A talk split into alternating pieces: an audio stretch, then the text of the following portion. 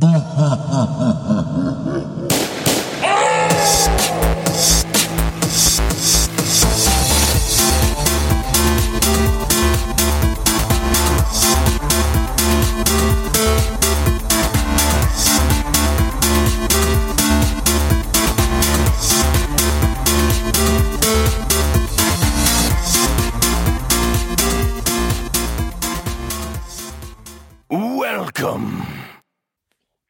Herzlich willkommen zum endlich erscheinenden Dark Souls 3 Game Talk. Ähm, die erste Episode habt ihr ja schon vor einigen Monaten zum Release quasi gehört. Und jetzt, äh, heute werden wir dann das restliche Spiel besprechen und dazu habe ich mir einen Gast eingeladen und zwar die Sophia. Hallo. Hallo. genau, du bist das erste Mal bei uns dabei. Ja. Aber man könnte dich ja schon von woanders her kennen. Ja. Stell dich doch einmal kurz vor. Du hast vorweggenommen, ich bin Sophia und man kennt mich vielleicht von Know Your Game, wo ich sehr viel schreibe. Oder jetzt auch von den Pixelfrauen, einem Podcast, den ich mit drei wunderbaren weiteren Damen aus verschiedenen Gaming-Magazinen betreibe. Ja. Und die Projekte sind, glaube ich, auch ähm, etwas bekannter als wir. Deshalb kann es tatsächlich sein, dass einige von unseren Hörern dich schon kennen. Möchte ich jetzt einfach mal so behaupten. Wäre schön. Und wenn nicht, dass sie zumindest mal reingucken. ähm, zu erreichen ist das dann auch unter iknowyourgame.de oder Pic- com Äh, de, iknowyourgame.de. und pixelfrauen auch. De. De. Ja, Okay. da kommt man dann direkt auf die iTunes-Seite. Ah ja. Bin ich auch äh, Abonnent von, höre ich auch sehr gerne. Ah, das freut mich. Genau, wir reden heute dann ähm, über Dark Souls 3. Ähm, in unserem ersten Gespräch damals mit Timo noch haben wir ja quasi die erste Stunde so in etwa abgedeckt. Den Einstieg bis, also über den ersten Boss hinaus bis zum Feuerbandschrein. Genau, und ähm, ja, nochmal, wie sieht das bei dir aus? Wie ist jetzt dein, dein Einstieg quasi in Dark Souls gewesen? Wie, wie ist das bei dir mit der Souls-Reihe? mein Einstieg in Dark Souls versucht habe ich den, ich glaube, es ist zwei, drei Jahre her, als Dark Souls mal gratis mit äh, Xbox Gold verfügbar war, dachte ich mir, ach, alle sagen immer, es ist so schwer sei, das kann doch nicht sein. Und dann dachte ich mir, komm, ich schaff das. Äh, bin kläglich gescheitert. Es ist nicht so, als hätte ich mir keine Mühe gegeben. Ich hatte, glaube ich, am Ende trotzdem 30 Spielstunden und Mhm. äh, ich war, glaube ich, auf Level 20 oder so. Aber ich kam einfach nicht über ähm, den Taurus-Dämon hinaus. Beziehungsweise nee, den hatte ich. Äh, es war dieser Ziegenkopf-Dämon, Ja. bei dem ich nicht mehr weiterkam. Der war's. Der ist auch ganz schlimm. Dann habe ich halt erstmal beiseite gelegt, bis äh, ein guter Freund von mir, riesiger Souls-Fan, gesagt hat, ach komm, nein, wir machen das nochmal. Dann haben wir so ein bisschen das Bootcamp gestartet. Heißt, äh, ich habe das dann für ihn hauptsächlich gestreamt, dann haben noch andere zugeguckt. Und er hat mir über ähm, Kopfhörer dann Anweisungen gegeben, wie ich denn meine Technik verbessern könnte und so weiter und so fort. Und so habe ich dann im vergangenen Jahr tatsächlich endlich und erstmals Dark Souls durchgespielt und habe dann direkt, weil mir geraten wurde, dann den zweiten Teil erstmal zu überspringen, mit Dark Souls 3 weitergemacht und das durchgespielt. Genau. Ähm, weil ähm, ich muss jetzt noch mal kurz die Warnung vorweggeben. Ähm, wir spoilern hier. Deshalb, wenn ihr das Spiel noch nicht gespielt haben solltet, dann schaltet besser ab. Ähm, da kann man eigentlich nämlich auch ganz gut einsteigen, weil ähm, Dark Souls 3 setzt ja oder beziehungsweise nimmt ja die Welt mehr oder weniger so ein bisschen von Dark Souls 1 auf. Oder beziehungsweise gibt sie verändert wieder. Also man, man findet sich dann ja auch in Gebieten wieder, die man schon durch Dark Souls 1 kennengelernt hat. Ähm, nur halt einige sind äh, stark verändert und enthalten irgendwie nur noch so Versatzstücke aus dem alten Dark Souls und andere sind ein, quasi eins zu eins übernommen. Was ich auch sehr interessant fand und was auch äh, sehr cool rübergebracht wurde. Mm. Der Einstieg ähm, in die Story. Genau, ich kann ja mal kurz umschreiben, worum es so ungefähr geht. Ich glaube, das war in dem letzten Podcast auch noch nicht so klar durch das Intro oder sowas. Ähm, man spielt ja wieder einen ähm, ja, unentfachten, einen unkindled One, der diesmal ähm, die, ich glaube, fünf Lords auf, ja, fünf Lords auf ihre äh, auf den, auf ihre Thron, Throne, Throne, Throne? ähm, im Feuer, Throns, ähm, im Feuerbandschrein äh, holen muss, beziehungsweise dass, ähm, ähm, dass der momentane, äh, ja, der Prinz Lot, äh, Prinz von Lothric oder Prinz Lothric, ähm, ist quasi dafür zuständig, dass dieses Age of Fire äh, weiterzuführen. Der hatte aber, glaube ich, keine Lust zu. Und deshalb ist man quasi gezwungen, die alten Lords plus halt Lothric dazu, ja, zu zwingen, zu bewegen, ähm, zum Feuerbandschrein zurückzukommen. Und das passiert halt im Spiel, indem man ihre Seelen quasi dann den darbietet. Also quasi die alten Lords tötet, ähm, um dann zum, wie nennt es sich auf Deutsch, zum Ofen der ersten Asche zu kommen und dort dann das Feuer erneut zu entfachen. Mhm. Soweit zur Rahmenhandlung. Hast du da eventuell noch etwas zu ergänzen oder auszuführen? Eigentlich nicht, wobei man sich natürlich wie immer entscheiden kann, ob man das macht, was von einem verlangt wird, oder Genau. Also man kann sich entscheiden, ob man das Feuer wieder entfacht, ob man einfach wieder geht, glaube ich. Und es gibt noch ein drittes Ende. Oder gibt es sogar noch mehr? Ähm, es gibt ja noch dieses Lord of Hollow Ending. ja, das, äh, also das habe ich erreicht, aber natürlich nicht, äh, Mhm. ohne das vorher Genau, das habe ich jetzt auch beim, gesagt bekommen. genau, beim zweiten Durchspielen habe ich das auch, bin ich extra der Questline gefolgt, mit der man dann das, das Ende bekommt. Was auch sehr kompliziert war, wie ich finde. Ja, also alleine hätte ich das so auf Anhieb beim ersten Versuch, ersten Spielen überhaupt wahrscheinlich nicht geschafft. Mhm. Nee, also da sind einfach viel zu viele Variablen drin, die einfach schief gehen können. Mhm. Ähm, ich habe ich hab mich sehr gefreut, dass ich es beim ersten Mal direkt hinbekommen habe, den ähm, die Quest mit Sieg, äh, wie heißt er, Siegmeier? Nee, Siegwort? Siegwort. Siegmeier war im Siegmeier ersten war Teil. erster, ja. Genau, die Questline von Siegwort äh, von äh, auf Katharina habe ich im, im ersten Anlauf geschafft. Da war ich sehr stolz drauf. Mhm. Auch ohne nachzugucken. Also zu wissen, was zu tun ist. ähm, genau, der Einstieg war ja wieder, ich sag mal, ähnlich wie in Dark Souls 1 auch. Man bekommt so erst kurz die Basics ähm, erklärt, hat leichte Gegner und dann kam schon der Boss, sozusagen der Judex Gandir. Ähm, ich finde etwas, ähm, gleich etwas knackiger als noch bei Dark Souls 1, der Einstieg, Mhm. aber ähm, ich sag mal, nicht so lasch wie bei Dark Souls 2. Ähm, muss ich jetzt aufpassen, dass ich da auch nicht zu viel erzähle, da du das ja noch nicht gespielt hast. genau, aber das haben wir ja quasi schon alles soweit abgedeckt. Ähm, Judex Gandia ist eigentlich ein, aber trotzdem zum Einstieg eigentlich ein sehr cooler Boss, weil er, ähm, ich sag mal, nicht allzu schwer ist, aber schon recht knackig. Und dann auch mit zwei Phasen, wo die zweite Phase halt auch noch mal recht recht ordentlich reinhaut mit dieser Transformation, die er dann da durchführt. Und da hatte ich eigentlich auch gedacht, dass man da, äh, dass das noch äh, mehr Story-Relevanz hat, diese komischen schwarzen Auswüchse, nenne ich es mal, diese komischen Verwandlungen, weil man da im, im ersten richtigen Gebiet auf der High Wall of Lothric ja auch noch zwei Gegner hat, bei denen das so passieren kann. Aber das wurde nachher so storytechnisch irgendwie gar nicht weiter erklärt, was das ist und warum das passiert, glaube ich. Mhm.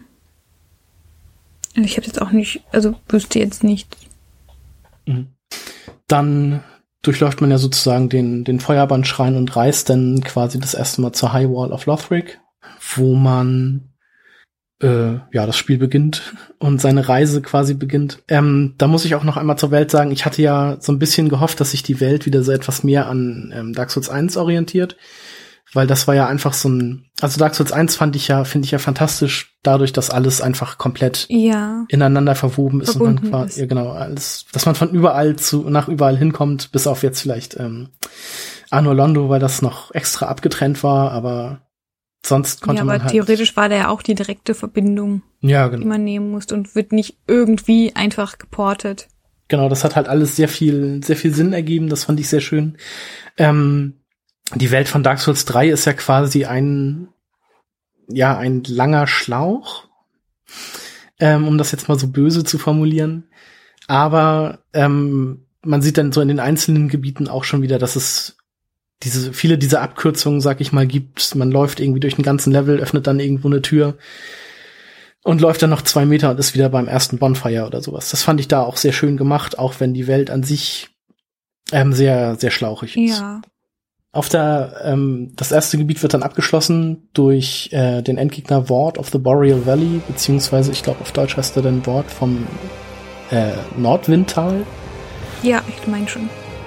Auch so ein, ähm, ja, eigentlich so ein Ritter in, in prächtiger Rüstung, der aber wie so ein, ja, wie so ein Hund auf allen Vieren ist ähm, und mit so einem großen Morgenstern in der Hand. Der ist halt auch wirklich riesig. ähm, aber ich finde, hat halt auch da ähm, auch eine sehr gute Musikuntermalung. Äh. Mhm. Werde ich hier vielleicht im Schnitt dann nochmal einfügen. Die Bossmusik jeweils.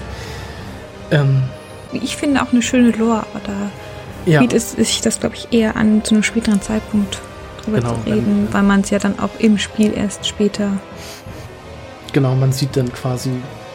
Also man, man trifft ihn quasi nochmal, mehr oder weniger. Also nicht, nicht äh, Wort direkt, sondern sein Geist, wenn man es so nennen möchte. Ja. Genau. Ähm, was gibt's sonst noch zu sagen? Ähm, einen mehr oder weniger wichtigen NPC findet man im, im, auf der High Wall noch. Das ist äh, Greyrat. Das ist so ein Dieb, der einem auch diverse Dinge verkauft. Der erscheint dann nachher, wenn man ihn aus seinem Gefängnis befreit, findet man ihn nachher auch im Feuerbandschrein. Der auch so eine, ich nenne es mal kleine Questline hat. Also man kann ihn immer mal wieder zum, zum Plündern schicken. Und ähm, je nachdem, wie man denn in der Story vorankommt und was man macht, ist es dann halt auch ähm, eher wahrscheinlich oder eher unwahrscheinlich, ob er dann zurückkommt oder nicht, oder man seine Leiche dann während der ähm, während sein, meiner seiner Reise findet. Ich Genau. glaube, ich habe ihn nicht entdeckt. du hast ihn Der nicht entdeckt? Name sagt mir gerade gar nicht. Echt? Das ist so ein so ein ja so ein Dieb, der immer in der Hocke sitzt und so eine komische Kapuzenmütze aufhat. Das sind, ähm, der sieht aus wie diese wie diese Gegner, die man nachher auch noch in der Cathedral of the Deep trifft. Diese Huh, nee, ich glaube, komischen. Dann- habe ich den wirklich nicht. Echt, der sitzt ähm, ganz am Anfang quasi in so einem Gefängnis. Da muss man auch erst später dann so einen äh, Gefängnisschlüssel für finden. Auch auf der High Wall und dann kann man den befreien. Ähm, es ist jetzt aber auch kein so relevanter Charakter, sag ich mal. Hm. Ähm, aber das bringt uns nämlich, mit ihm hat man nämlich noch eine Verbindung zum nächsten Gebiet, dem Undead Settlement, ähm, wo man auch wieder von diesen, ähm, sind das Gargoyles, glaube ich, hingetragen wird, wie sie auch schon in ähm, Dark Souls 1 vorkommen. aber ich habe das mal nachgeguckt. nach- Die, die haben, glaube ich, einen bestimmten Namen, der aber jetzt nicht irgendwie fancy ist, sondern einfach nur, was weiß ich, keine Ahnung, schon wieder vergessen. Auf jeden Fall sind das recht, ja, widerliche Viecher, muss ich sagen. ja, die sehen so aus wie so halt so nackte Gargoyles, die dann auch so ganz glänzig, schlammig aussehen Diese mit ihren blutroten blutigen Händen. Ja. Genau, aber hier sind sie halt wieder nett und tragen einen dann zum äh, an der Settlement ähnlich wie auch die Gargoyles dann, die einen nach Anolondo im ersten Teil gebracht haben. Ich glaube, später als Gegner trifft man sie hier auch gar nicht wieder. Ähm, genau, und im Undead Settlement, um jetzt nochmal Greyrat aufzugreifen, ähm, man findet da ja diesen Loretta's Bone. Falls dir das was äh, sagt. Direkt nach dem ersten Haus kann man ähm, so eine Leiche mit einem Gegenstand äh, runterschlagen vor diesem riesigen Lagerfeuer, da sag ich mal, von diesem Scheiterhaufen. Und ähm, findet dann Lorettas Knochen. Und der gehört quasi zur Questreihe mit diesem Greyrat. Weil das, glaube ich, die Frau oder Freundin von dem war. Nee, dann glaube ich, kenne ich den wirklich nicht. Schade. Also der hat einem auch, das war halt so ein typischer Händler, also der hat einem auch ganz normal Sachen nur verkauft wie Glut oder Pfeile und der hatte also nichts, nichts Besonderes, auch wenn man ihn irgendwie plündern geschickt hat. Und ähm, hätte man ihn plündern geschickt und der wäre nicht mehr wiedergekommen, hat man auch seine, seine Überreste gefunden und kon hat, der hatte dann quasi auch so eine Asche bei sich, die man dann der, ähm, der Händlerin da im, im Feuerbandschrein hätte Mhm. geben können, dann hätte sie die Sachen auch angeboten. Okay. Faszinierend, dass du den nicht getroffen hast. Also, wenn, ist er mir nicht gut in Erinnerung geblieben. Also jetzt ist, ja, halbes Jahr her, wo ich es gespielt habe, habe seitdem dann auch nicht mehr angerührt. Aber hat auf jeden Fall keinen bleibenden Eindruck, wenn hinterlassen. Na, ich glaube nicht, dass man den vergessen hätte. Ja, gut, dann. also, wüsste ich jetzt nicht. genau, direkt am Anfang vom äh, Under Settlement findet man, äh, trifft man ja auch auf äh, jetzt habe ich seinen Namen vergessen, Joel oder Joel, glaube ich, hieß er. Äh, Joel of London? Ja, genau. Das ist auch so eine ganz komische Gestalt ist. Äh, das ist ein, auch so ein Pilger, der ja so komplett in so einem, ja, so einem schwarzen Tuch eingehüllt ist und so einen riesigen, ja, Schildkrötenpanzer oder sowas auf dem Rücken mhm. hat. Genau, und er ist halt, man trifft ihn halt auf dem, auf dem kaputten Brückenkopf sozusagen unter mehreren toter Pilgrims. Ähm, er ist der letzte Überlebende. Und er seine Aufgabe noch nicht gefunden Genau, und man gibt ihm dann ja quasi eine Aufgabe, indem man mhm. ihn ihm äh, Zuflucht im Feuerbandschrein gewährt, wo er sich dann auch direkt hin teleportiert und damit quasi ja auch die längste und größte Questline im Spiel anfängt. Genau, und damit, also mit dem äh, Joel kann man nämlich, ich glaube, im Verlauf der Story irgendwie fünfmal gratis ähm, aufleveln. Ja, und erhöht dadurch. Wird dafür, ja. Genau, ne, sag Sag's. nee, sag du ruhig mal was. Ähm, die, äh, in Dark Souls 1 hieß es schön die Aushöhlung. Und in Dark Souls 3 gibt's diese Aushöhlung ja nicht mehr so in dem Sinne, sondern einfach, man ist entweder entfacht oder unentfacht. Also selbst wenn man dann irgendwie stirbt und unentfacht ist, sieht man ja, glaube ich, immer noch menschlich aus. Mhm. Es sei denn, man beginnt diese Questline, weil man dann äh, genau, also wenn man hollow wird, also man ist ja nicht hollow, man ist ja mehr auf dem Weg dahin, äh, dann sieht man auch wieder aus wie Dörrfleisch. genau, mit so einem riesigen, mit so einer, mit so einem riesigen Gewächs auf der, auf der Brust. Mhm, so, glaub, so es gibt, glaube ich, einen Ring oder so, der das verschleiern kann, dass man dann mhm. normal aussieht. Aber ich habe ihn, glaube ich, nicht gefunden. Ich habe mich einfach nur gut eingekleidet und bedeckt, damit das nicht auffällt. ähm, den Ring kann man sich nachher bei ähm, Yuria auf Londor kaufen. Also wenn man quasi die Questline mhm. von Joel ähm, fortgeführt hat und der dann, der, ähm, nachdem man, ich glaube, die Abysswatcher getötet hat, ähm, stirbt er auch und an seiner Stelle steht dann halt Yuria ja. Und bei ihr kann man den Ring kaufen. Also es, die verkauft, glaube ich, drei Ringe. Einer davon ist, dass man menschlich aussieht, einer davon ist, dass man äh, quasi so untot aussieht und der dritte macht auch noch irgendwas. Das habe ich jetzt aber wieder vergessen. Ja, ähm, quasi die nächsten, das, ähm, diese, diese NPCs, also Irina of Karim, das ist auch so ein NPC, den man sehr leicht ver vergessen kann oder beziehungsweise verpassen kann, weil die ist ja, die lehrt ein ähm, Wunder, also dass wenn man irgendwie ähm, auf Wunder oder so spezialisiert ist, dann muss man die quasi finden. Ähm, aber man muss dafür einen Schlüssel kaufen bei der Shrine Maiden, Maid. Ähm, und dafür muss man ihr erstmal eine Asche bringen, die ich beim ersten Durchgang komplett verpasst habe. die man nämlich bei dem ähm, bei diesem weißen Baum findet, wo der, wo der Riese dann seine Pfeile hinschießt. Ah ja, ja. Ist beim ersten Durchgang komplett äh, verpasst worden von mir. Aber das ist auch nicht so schlimm gewesen, weil ich eigentlich nie mit Zauber oder ähm, Faith oder sowas spiele, sondern immer. Finde ich irgendwie, habe ich noch nie ausprobiert, deshalb vielleicht sollte ich das mal tun. Ähm, Genau, aber wenn man, das ist zum Beispiel auch ganz cool. Ähm, das war, man kann sich ja zum Anfang einen, einen Gegenstand aussuchen, mit dem man das Spiel startet. Was mhm. war das denn bei dir gewesen? Weißt du das noch?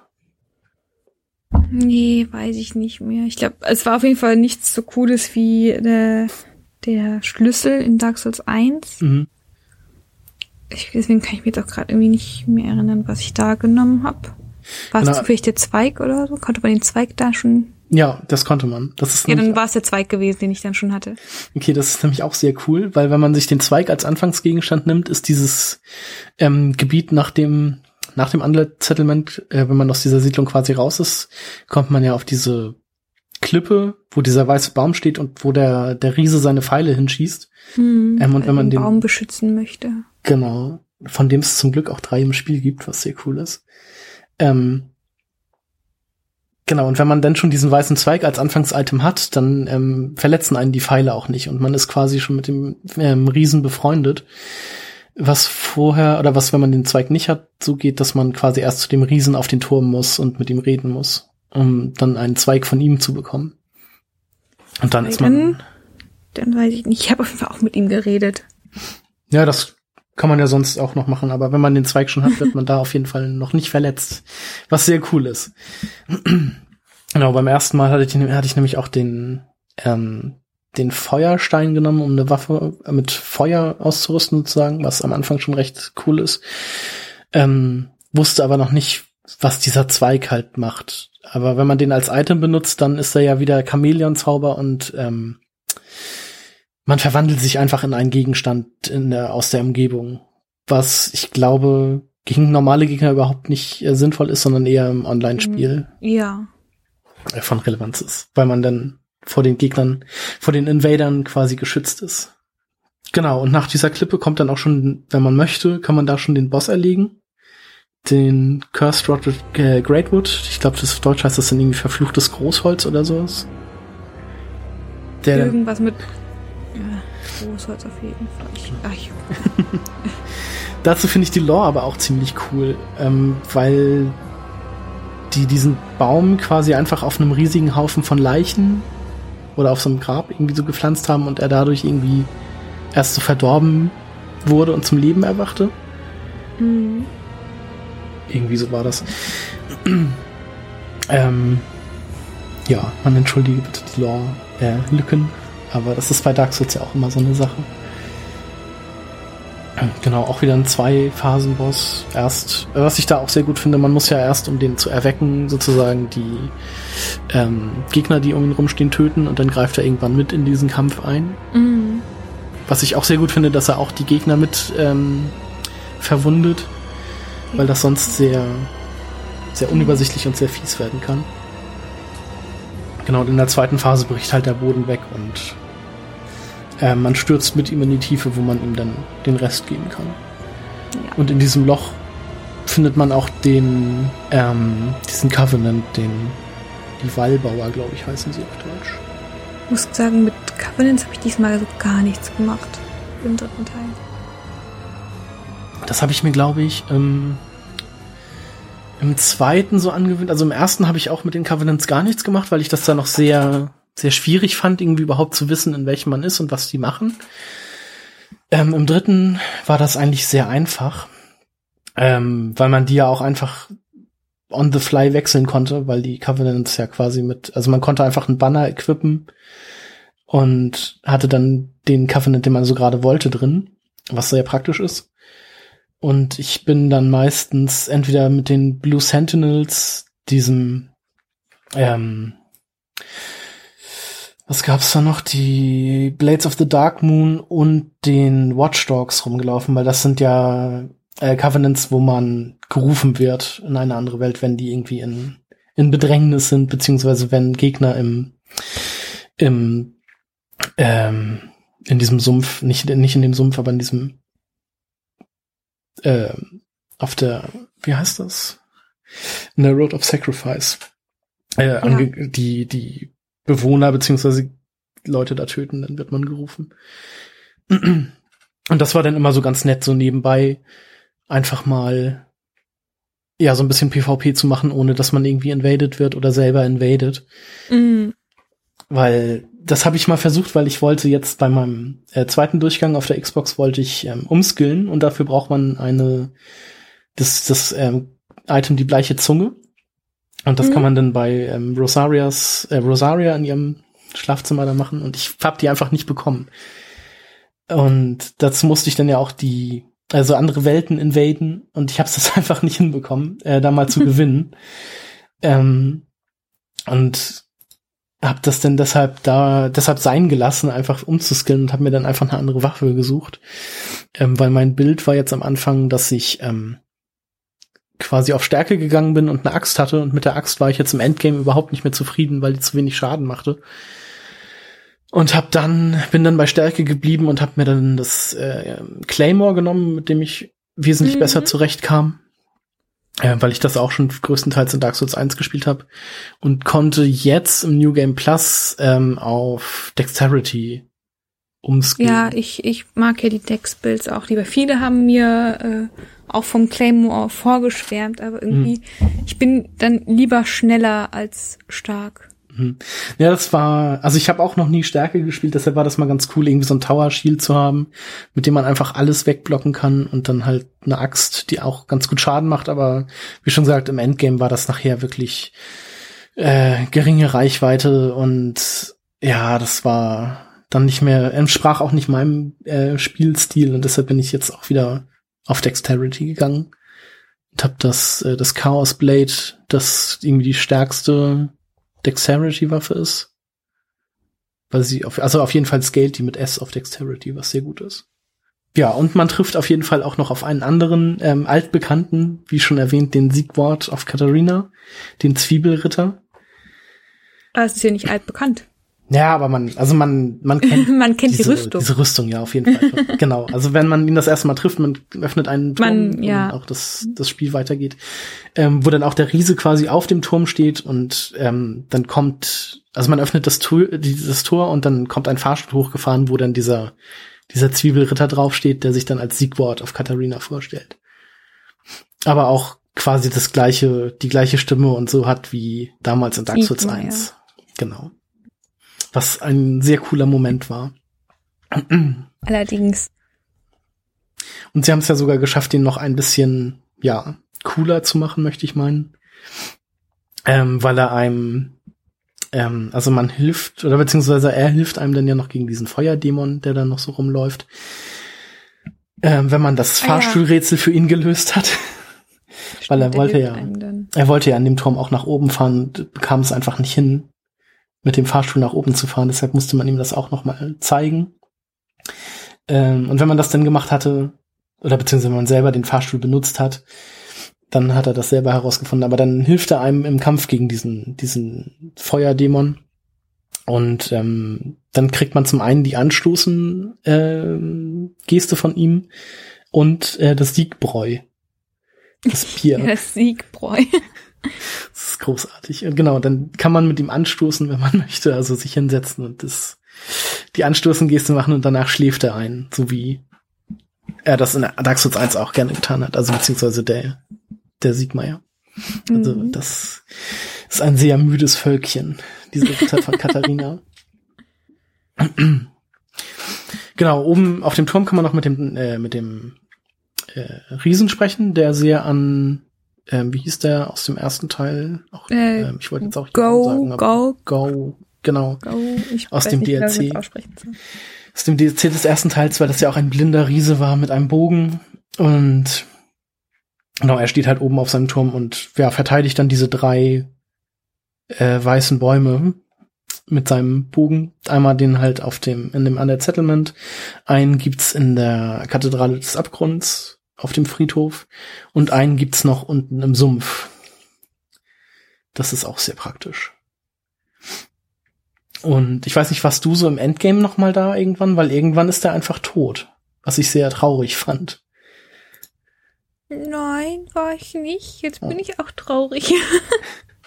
ähm, weil man bekommt von ihm auch noch diesen ähm, diesen Ring, diesen Adlerring, glaube ich, ist das, der ähm, mm, die Tierringe. Genau. Der dafür sorgt, dass man irgendwie auch weiter schießen kann mit einem Bogen. Und ja, irgendwann zu einem, Zeit in der, zu einem Zeitpunkt in der Story war ich dann halt nochmal da, weil ich mir dachte, auch gehe ich ihn nochmal besuchen. Und dann lag er da halt leider tot auf dem, auf dem Turm und man konnte dann aus seiner Leiche den Ring nehmen. Das fand ich auch sehr schade. Also beziehungsweise ich habe das gemerkt, als ähm, ich mal wieder an einem Baum war und ähm, nicht geschossen wurde. Und dachte mhm. ich mir, mhm. okay, das muss ich mir dann ja nochmal angucken. genau, was gibt es sonst noch zu dem Gebiet? Achso, man trifft den Pyromanten, der auch wieder eingesperrt ist, von dem man dann, den man befreien kann, der sich aber dann auch quasi aus seinem äh, Käfig wegteleportiert, wo man dann auch denken kann, okay, warum konnte er das früher nicht machen? Also den muss man nicht befreien, mit dem muss man nur reden.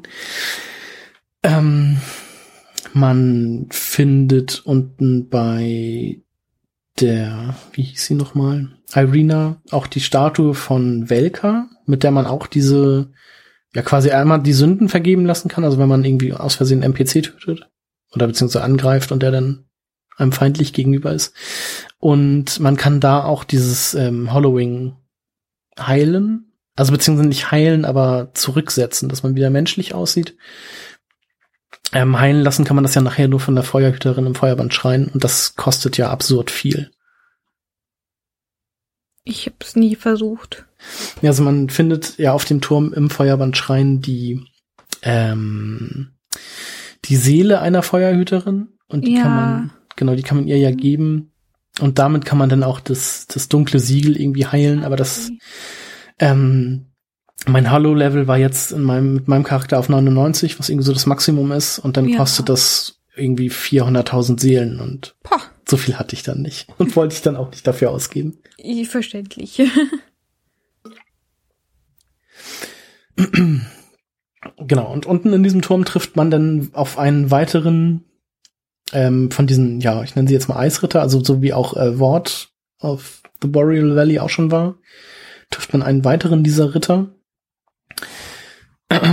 ähm, der aber diesmal ja kein Boss ist, sondern einfach nur so ein Zwischengegner, ja. den, den man auch nicht zwingend besiegen muss, sondern man könnte auch an ihm vorbeilaufen und einfach das Tor zur Road of Sacrifice öffnen.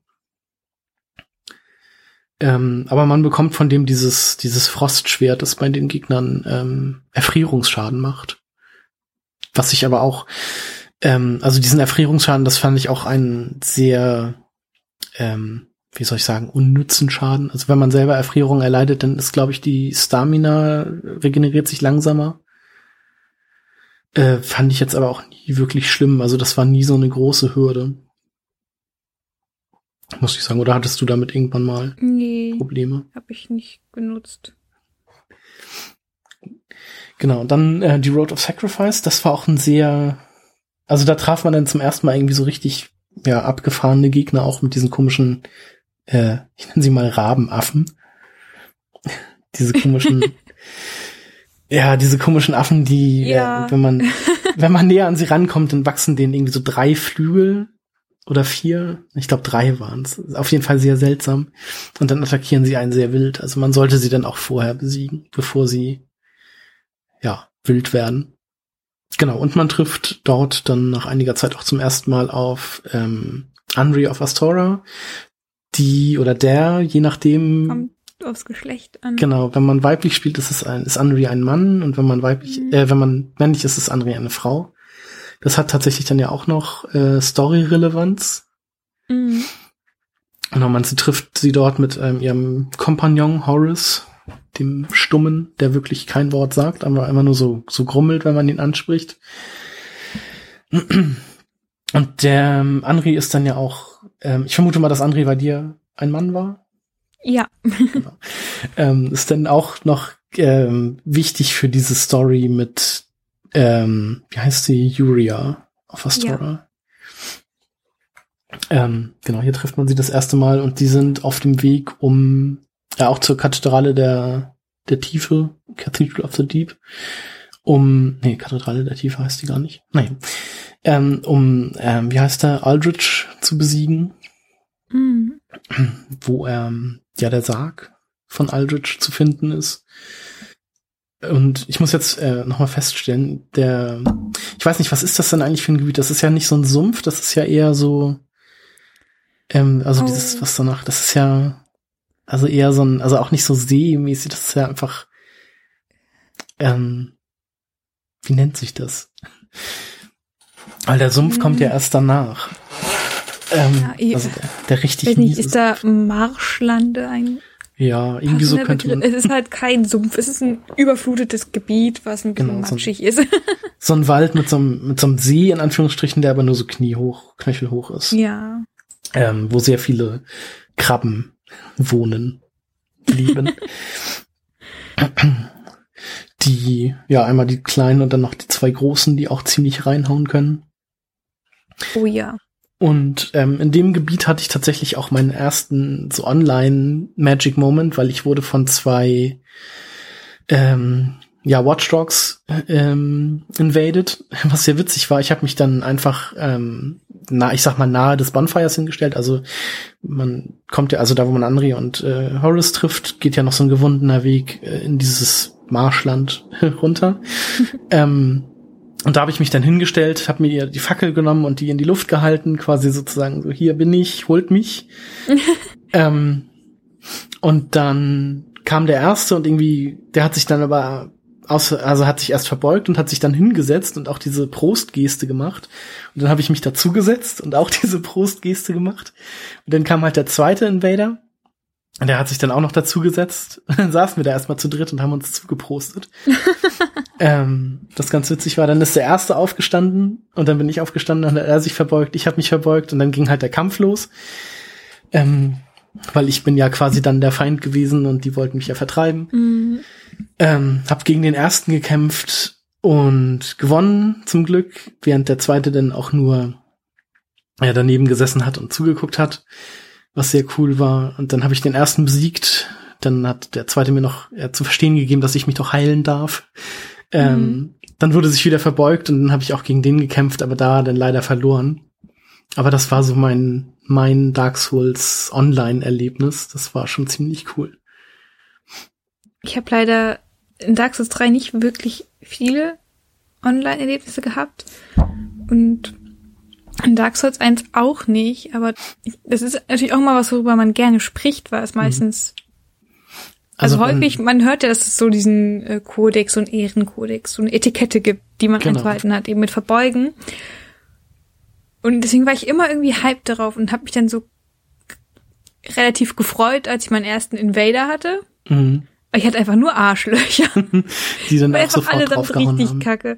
So ein, ähm, den habe ich original nicht mal gesehen. Also ich habe gesehen, so ja, ich werde invaded, aber ich habe nicht gesehen, wie er angekommen ist. Und ich war auch im Kampf mit zwei oder drei äh, normalen Monstern mhm. halt. Und ich wurde einfach backstabbed. Ja, das ist dann auch immer richtig scheiße. Das hatte ich letztens auch. Also, wenn ich invade oder so, dann, ähm, dann würde ich halt auch warten, bis die mit ihrem normalen Kampf durch sind. Und mhm. dann erst eingreifen.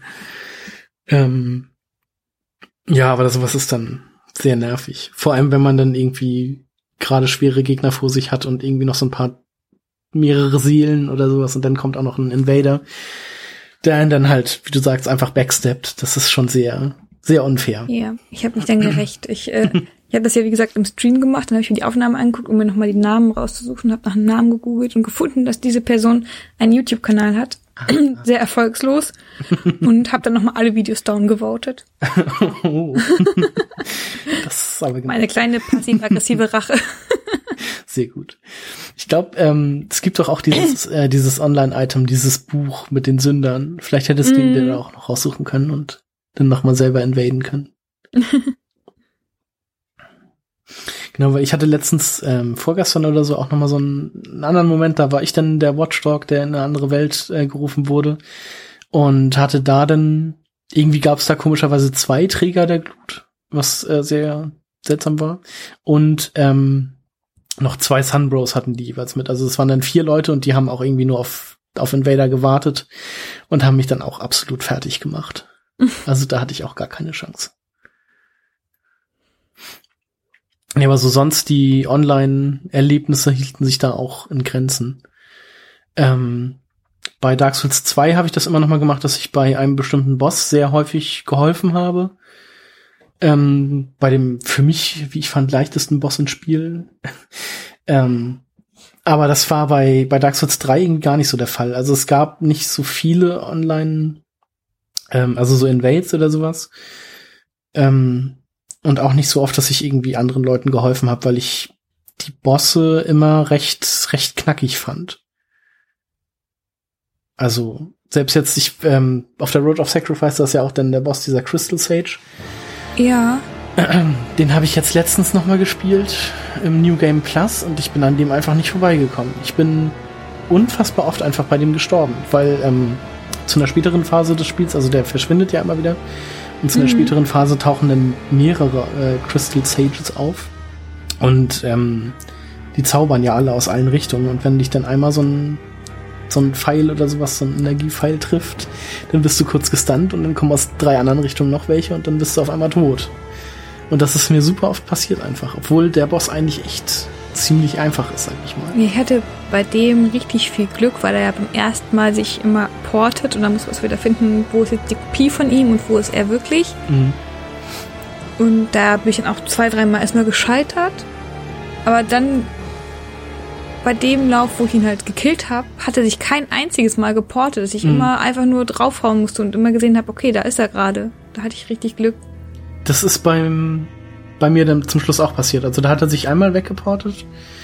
Ähm, aber da habe ich ihn dann quasi bei seinem zweiten Ort. Ist er einfach nicht mehr verschwunden und ich konnte die ganze Zeit einfach draufhauen. Ja. Das war dann auch recht komisch, aber ich war dann auch froh, dass ich ihn dann besiegt habe, weil eigentlich ist das ja kein schwerer Gegner, aber wenn man dann doch die ganze Zeit an dem verreckt, ist das halt sehr ärgerlich. Wie bei jedem Boss. Genau, obwohl ich muss sagen, da gibt's auch noch Unterschiede. Also es gibt zum Beispiel, ähm, also ich finde es bei Bossen nicht so schlimm, wenn man stirbt, aber man weiß, okay, ich habe Potenzial, ihn zu besiegen. Aber wenn man dann wie bei diesem Crystal Sage oder ich hatte das jetzt zuletzt auch bei dem bei dem Lameless King, ähm, wenn das einfach super irgendwie random ist, dass der einfach Schaden ohne Ende macht und man, also bei dem Nameless King ist es ja sogar noch so in der ersten Phase, wenn er in der Luft ist oder so, ist es super schwer, finde ich, ihn zu verfolgen und an ihm dran zu bleiben mit der Kamera. Und dann hat er mich einfach andauernd fertig gemacht. Deshalb habe ich den auch nur mit Hilfe fertig, also Ja, besiegt. ich habe den auch mit Hilfe geschafft. Alleine ging es nicht. Nee, sonst hätte ich das halt auch überhaupt nicht geschafft. Ich muss sagen, ich hatte dann am Ende, ich habe dann auch die letzten drei, vier Bosse in einem Rutsch gemacht, tatsächlich. Und darunter zählt auch der Name is King. Und ich glaube, es war irgendwie, dass ich kurz vorm Urlaub war oder kurz vor der Gamescom. Irgendwie sowas war das. Ich weiß es jetzt nicht mehr genau. Und dass ich halt einfach gesagt habe, boah, ich will es jetzt einfach nur noch durchhaben, damit ich das nicht kurz vorher pausieren muss. Mhm. Äh, und dann habe ich gesagt, okay, ich hole mir Hilfe, es ist mir jetzt egal, Hauptsache ich krieg die down und ich kann weitermachen. Genau, und also was ähnliches hatte ich halt auch bei der Soul of Cinder. Den fand ich auch, also da habe ich, da war mein Potenzial dann quasi nachher auch einfach erschöpft. Da habe ich einfach kein, kein Licht gesehen. Und, also ich habe eigentlich kein Problem damit, irgendwie Bosse 30, 40 Mal zu versuchen, wenn ich weiß, okay, man kann das schaffen. Aber da war das halt einfach so, okay, ich komme da einfach nicht weiter. So nach dem fünften, sechsten Versuch schon. Dann habe ich Ja, Versuch- das war bei mir auch. Der hat ja, glaube ich, quasi drei Phasen, meine ich, wenn ich mich richtig erinnere. Also eigentlich sind es nur zwei, aber er hat drei verschiedene Angriffsarten. Ja, also, das meine ich, ja. Genau, also drei, drei Angriffsphasen. Aber zwei, zwei Energiebalken sozusagen. Ja, und nachdem ich den ersten Balken geschafft habe, dachte ich mir, das war schon knapp. Habe ich Mhm. dann gefreut, bis ich dann gemerkt habe, okay, es geht noch weiter. Und ich, und ich pack das einfach nicht. Genau. Und der zweite Kampf ist ja quasi nochmal der Endkampf aus Dark Souls 1 wiederholt. ja, Mehr oder weniger. Weil dann ja auch das äh, Gwens Theme Theme spielt. mit drin ist, ja. Genau, also das, das War wechselt. aber auf jeden Fall ein cooler Moment dann. Mhm. Genau. Ähm, eins meiner Lieblingsgebiete ist äh, übrigens die Cathedral of the Deep. Das ist, das ist einfach dieses riesige, diese riesige Kathedrale, die man eigentlich aus jedem, von jedem Ort ähm, der Welt sehen kann und die ja auch komplett auf so einer Klippe ist, was sehr cool aussieht. Und ich mochte die eigentlich sehr gerne, obwohl ich da auch den Boss wieder sehr, sehr schlimm fand. Weil das auch einfach so ein Mob-Boss ist, wo ich eigentlich kein Fan von bin. Ähm, und auch mit diesem, ja, mit diesem Sumpf da drin, diesem Gift, obwohl giftig ist er da ja noch nicht mal, aber diese kleinen Sumpfgebiete, wo man sich nicht richtig bewegen kann und dann gegen diese Riesen kämpfen muss. ähm, genau, aber da geht dann halt auch die Questline von äh, Siegwart weiter, wenn man es denn findet. Der ist nämlich äh, nackt vorne im Brunnen gefangen. ähm, und ist dir in der Cathedral ähm, Patches begegnet? Also in der Rüstung von Siegward? Mm, nee. Ich meine nicht, ich hatte ihn dann, dass er mich eingesperrt hat, Patches. Aber Mhm. Ich habe ihn wirklich nicht in der Rüstung gesehen. Genau, das ist mir nämlich auch äh, beide Male passiert, die ich das gespielt habe. Und ich weiß halt nicht, wann man auf Patches quasi in der Rüstung trifft. Weil es kommt ja auch recht zum Ende des, der, Kas äh, der Kathedrale ist man dann ja erst da oben, wo man ihn quasi treffen könnte. Und das ist mir halt auch nie passiert, dass er mich da quasi reinlegt, weil man geht dann ja über diesen, diese Balustrade, die dann auch runterfahren kann und ist dann ja quasi bei diesem Riesen.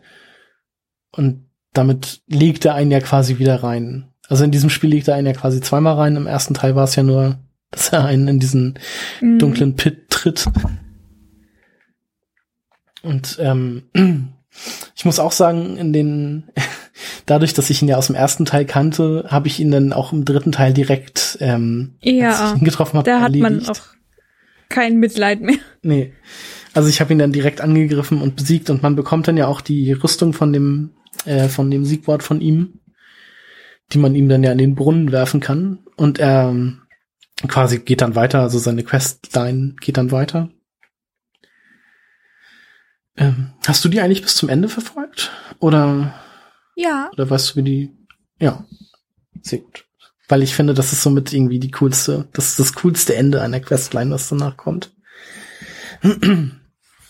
Ja, es hat mich dann ein bisschen aufgeregt, aber da sprechen wir sicherlich auch später drüber. Das hat dich aufgeregt, okay. Äh, da bin ich dann mal nein, gespannt. Nein, nicht das Ändern sich. Das Ändern sich ist schön, aber nun ja, dazu werde ich kommen. Gut. Ähm, genau die Cathedral ähm, ist eigentlich auch bei mir so ein. Ich dachte erst, es ist ein komplett ähm, optionales Gebiet, weil ich den Boss auch am Anfang nicht gelegt habe, weil mir der zu schwer war, ganz ehrlich. Ähm, das ist ja einfach ganz viele von diesen, ja, was ist das, Diakonen und sowas. Mhm. Ähm, einfach so ein Mob-Boss, wo immer einer quasi mit so einem roten Licht dann der Diakon des Abgrunds sozusagen ist, glaube ich, heißt er auch auf Deutsch, bis dann irgendwann mal ähm, dieser richtige Diakon erscheint. Irgendwie nach der Hälfte, wenn man die Hälfte des Energiebalkens weg hat, dann kommt so einer, bei dem dieses rote Licht dann quasi nicht mehr weggeht und der der Hauptgegner bleibt.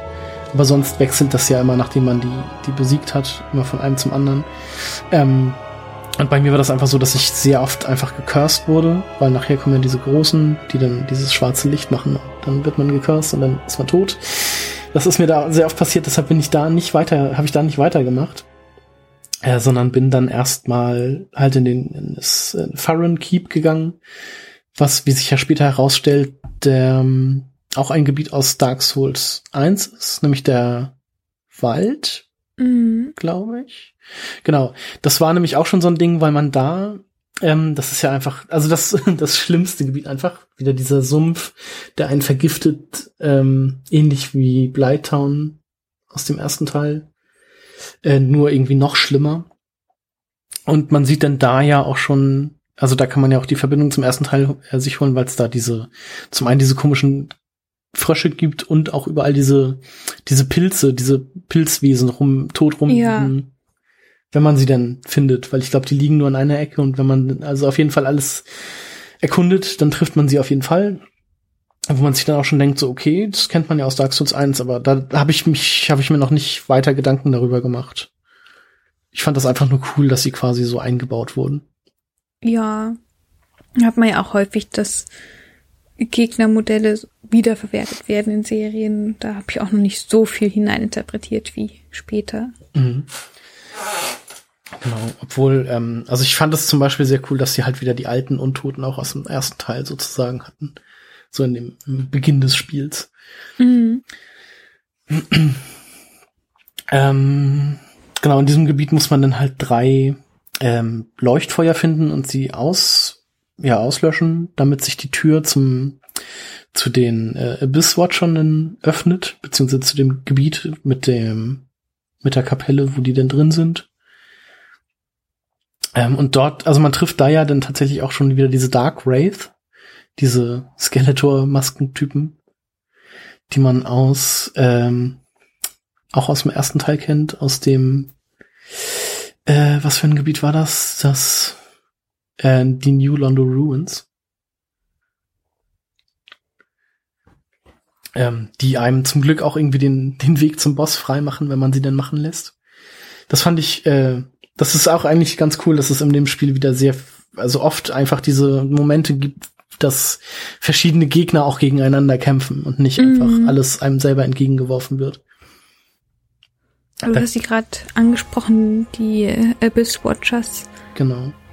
Ich glaube, das ist mein liebster, also nicht unbedingt Bosskampf, aber ich fand die Inszenierung davon so stark. Mhm. Dieses Intro von denen hat mich, hat mir so imponiert. Ich war da richtig, wow.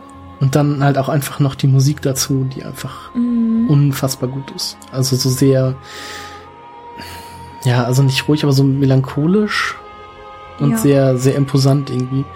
Ähm, genau, man kämpft da ja auch erst gegen einen Abysswatcher, dann steht irgendwie ein Mhm. zweiter auf, der mit in den Kampf eingreift. Und Dann dann, kommt immer ein Dritter, der. genau, dann kommt ein dritter, der dann aber nicht einen selber angreift oder nicht nur, glaube ich, sondern hauptsächlich Sondern halt gegen jeden. Genau. Das sieht man auch immer anhand der roten Augen, dass ja auch immer ein Zeichen ist, dass man vom Abyss äh, verrückt geworden ist. Ah, okay. Weil von solchen, also mit rotäugige Gegner gibt's ja auch mehr im Spiel. Mhm. Aber da ist das halt auch sehr cool, dass da einem nicht auch wieder so ein Mob entgegengeworfen wird, sondern dass ähm, quasi einer dieser Abyss-Watcher dann auch noch in den Kampf eingreift. Und wenn man die erste Phase dann durch hat, dann ähm, war das auch sehr cool inszeniert mit diesem Blut, ja, wie nennt sich das, Blutfontänen oder so, die dann zu einem ähm, Abyss-Watcher wandern, fliegen und der dann quasi nochmal aufsteht und Mhm. man dann gegen den Einzelnen nochmal kämpft. Der dann sehr, coole viel, sehr viel schneller ist und mit so einem Feuerschwert ausgestattet. Ähm, ich finde die Waffe von und die Rüstung von denen auch sehr cool. Die habe ich nachher Ja. im Spiel auch sehr oft noch genutzt. Also die Waffe jetzt nicht so, diese, dieses dicke Schwert mit diesem Pistolendolch. Ähm, aber die Rüstung fand ich auch sehr cool mit diesem Spitzenhut. Meine liebste Rüstung, die ich auch bis zum Ende getragen habe, war tatsächlich von meinem, ich glaube, generell all-time favorite Boss, äh, nämlich von Ornstein. Ah, aber kriegt man die nicht erst sehr spät? Kriegt man dann erst sehr spät, aber dann habe ich sie halt bis zum Ende hingetragen. So, die bekommt man doch, wenn man den Nameless King getötet hat. Ja, Genau. und da gibt's dann auch mal eine schöne Lore zu. Mhm. Oder Theorie zumindest. Nichts Bestätigtes. Können wir ja nachher auch nochmal. Gerne. Ich brenne dafür. okay. Ähm, genau, danach geht's in die Katakomben. Auch eigentlich ein sehr okayes Gebiet, sehr überschaubar, ähm, wo man, wo die Questline von Anri weitergeht und zu einer, zum Schluss der Katakomben auch zu einer Wendung kommt, mehr oder weniger. Ähm, also erst trifft man sie ja ganz am Anfang in so einer, steht sie in so einer Ecke, irgendwo in so einem Gang. Da habe ich sie beim ersten Mal auch übersehen und habe dann irgendwie nach einem ähm, irgendwie YouTube-Video gesehen, dass sie da auch stehen kann und habe sie dann jetzt beim zweiten Mal dort getroffen. Und nachher trifft man sie ja kurz vor dem Bossraum nochmal, wo sie, also sie sucht ja nach Horace, der irgendwie verschwunden ist. Ähm, und sie legt überall diese Prismasteine, damit sie ihn auch wieder findet. Und man kann ihr dann ja kurz vor dem Bossraum schon sagen, ob man Horace gesehen hat oder nicht. Ähm, und man findet ihn ja später quasi in diesem auch optionalen Gebiet, diesem Smoldering Lake. Da steht er Mhm. in diesem See und ist halt, ähm, er ist, ist hollow geworden, also auch verrückt geworden und greift einen auch an. Und man kann ihn dort halt töten. Und ich glaube, um die Quest mit Anri weiterzumachen, darf man ihr nicht sagen, dass man Horace getötet hat, beziehungsweise dass er, dass er tot ist. Ja,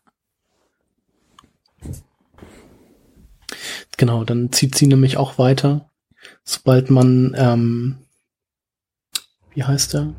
High Lord Volnir getötet hat. Auch ein sehr ähm, cool inszenierter Bosskampf, also zumindest wenn man ihn das erste Mal macht, weil man ja diesen Kelch berührt in diesem komplett leeren, also mit, also leer ist er ja nicht, es, dieser Raum ist ja mit ganz vielen ähm, Töpfen und so voll, aber da ist dann halt in der Mitte dieser, dieser Altar mit diesem komischen Totenschädelkelch, den man berührt. Und man kommt dann, ähm, ist es der Abgrund oder die Abyss, wo man dann hinkommt? Weißt du das zufällig? nee, weiß ich nicht. Ich glaube, das hatte nämlich, also das High Lord Volnir, das hatte auch irgendwie was mit der, mit dem Abyss zu tun. Ähm, bin ich mir jetzt aber auch nicht sicher, aber ich glaube, dadurch allein schon, dass auch die Bosse davor halt die Abysswatcher waren, gibt es da, glaube ich, irgendwie eine Verbindung. Ähm, ja, genau. High Lord Volney ist ein riesiges Skelett, das am Anfang halt nicht zu sehen ist und man läuft dann quasi in dieser kompletten, mehr oder weniger kompletten Dunkelheit auf so ein Item zu. Und plötzlich, ja, erstrahlt dieser Volney dann im Licht und greift einen an. Ähm, und da muss man dann ja auch seine, seine Armringe quasi abschlagen, damit er besiegt ist. Mhm, also weil die ihm.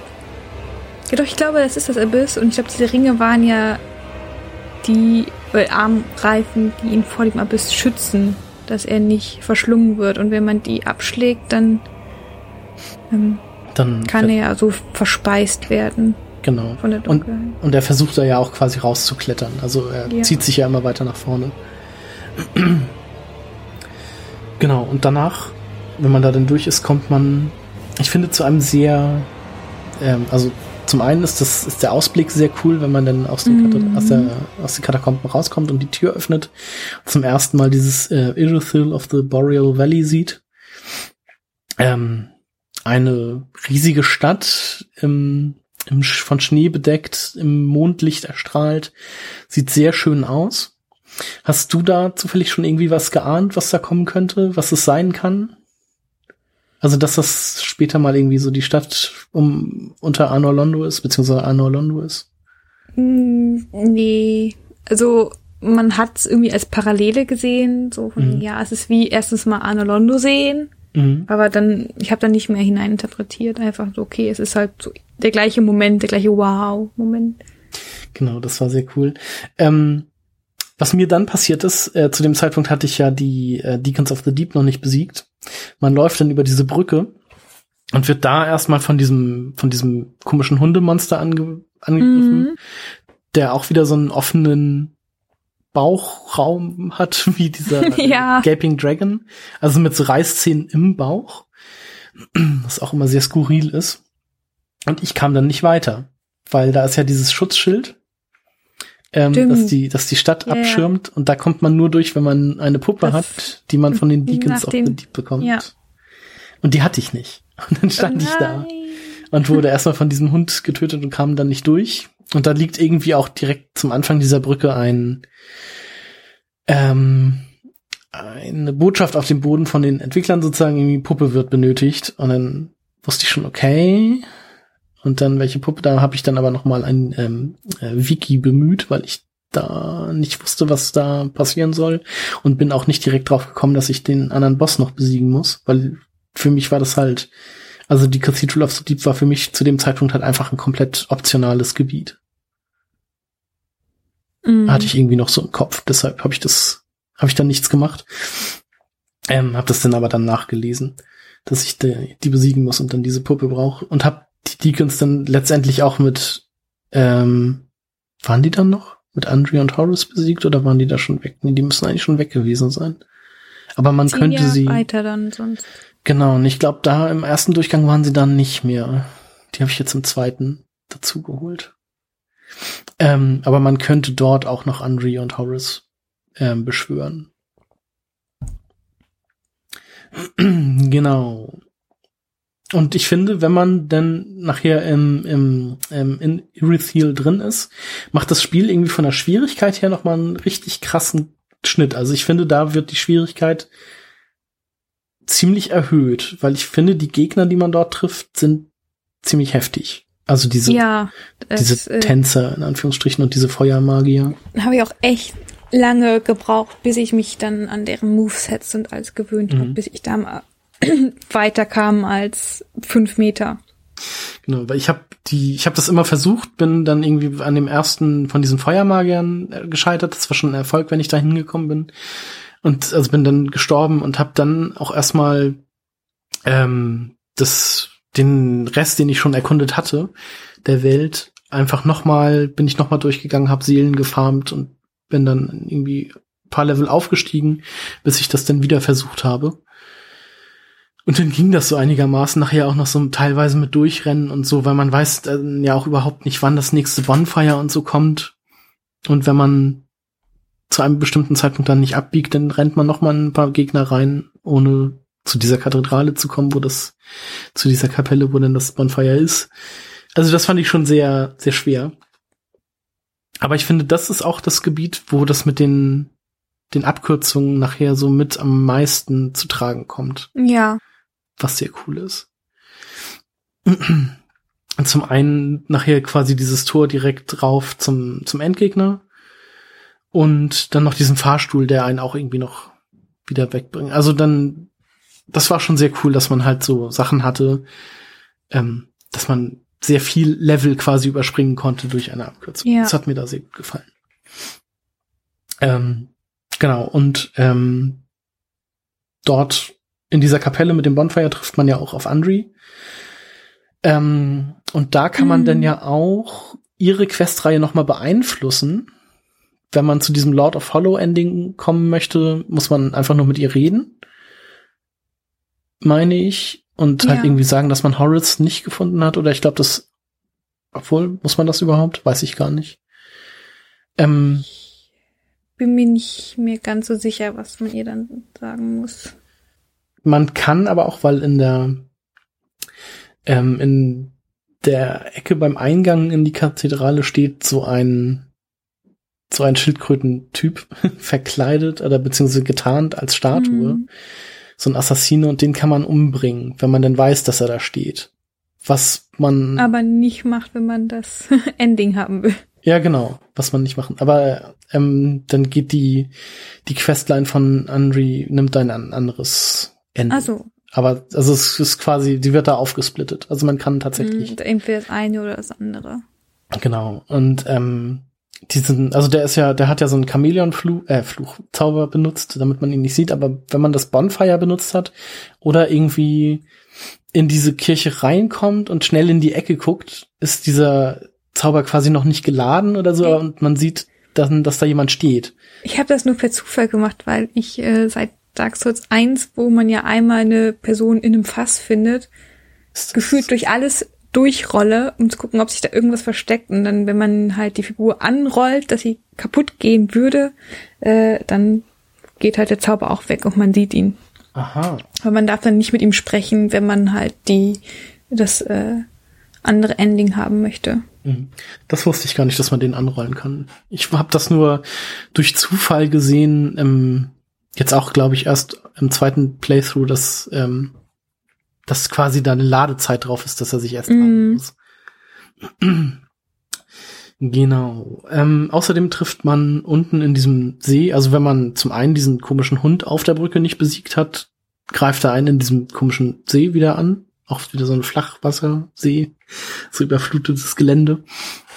Ähm, was sehr fies ist, weil man sich da auch nicht wirklich richtig bewegen kann.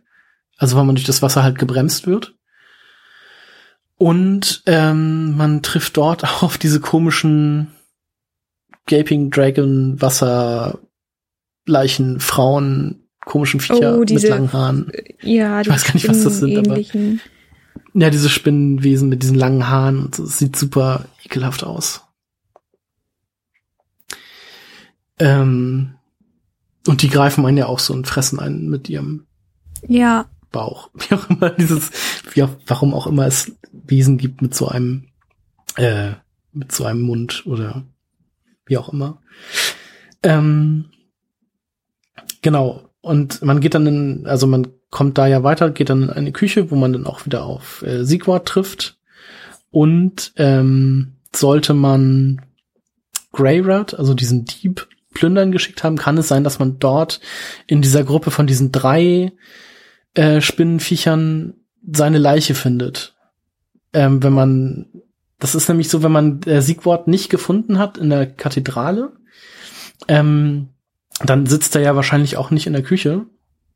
Gehe ich einfach mal von aus. Und der hilft nämlich Greyrat dabei, quasi zu überleben. Also das sagt er einem, glaube ich, nachher auch irgendwie, dass er, also irgendwer von diesen beiden Charakteren sagt halt, ich habe da diesen Dieb getroffen oder ich habe Hilfe von dem und dem bekommen. Und alternativ könnte man, glaube ich, auch Patches losschicken, dass er Greyrat hilft, weil er ähm, noch eine Schuld zu begleichen hat. okay, das, das wusste ich auch nicht, tatsächlich. Genau. genau, Siegwort äh, gibt einem wieder ein Bier und schläft dann vor dem Feuer ein. Neben einem Topf Estus-Suppe, die er gekocht hat. Oh, die ist super. ja, die findet man ja auch im Sumpf nochmal. Ja also schon das erste Mal. Da steht auch irgendwo so ein Kessel mit Estus-Suppe rum, die einen dann heilt. Ähm, genau, und dann kam wieder so ein Aha-Erlebnis, weil wenn man diesen Raum, diese Küche verlässt, kommt man in einen großen Raum, wo ähm, die Dark Souls 1 Silver Knights äh, stehen. Und ein großes Bild von, wie hieß sie? Gwen, Gwendolyn, Guinevere?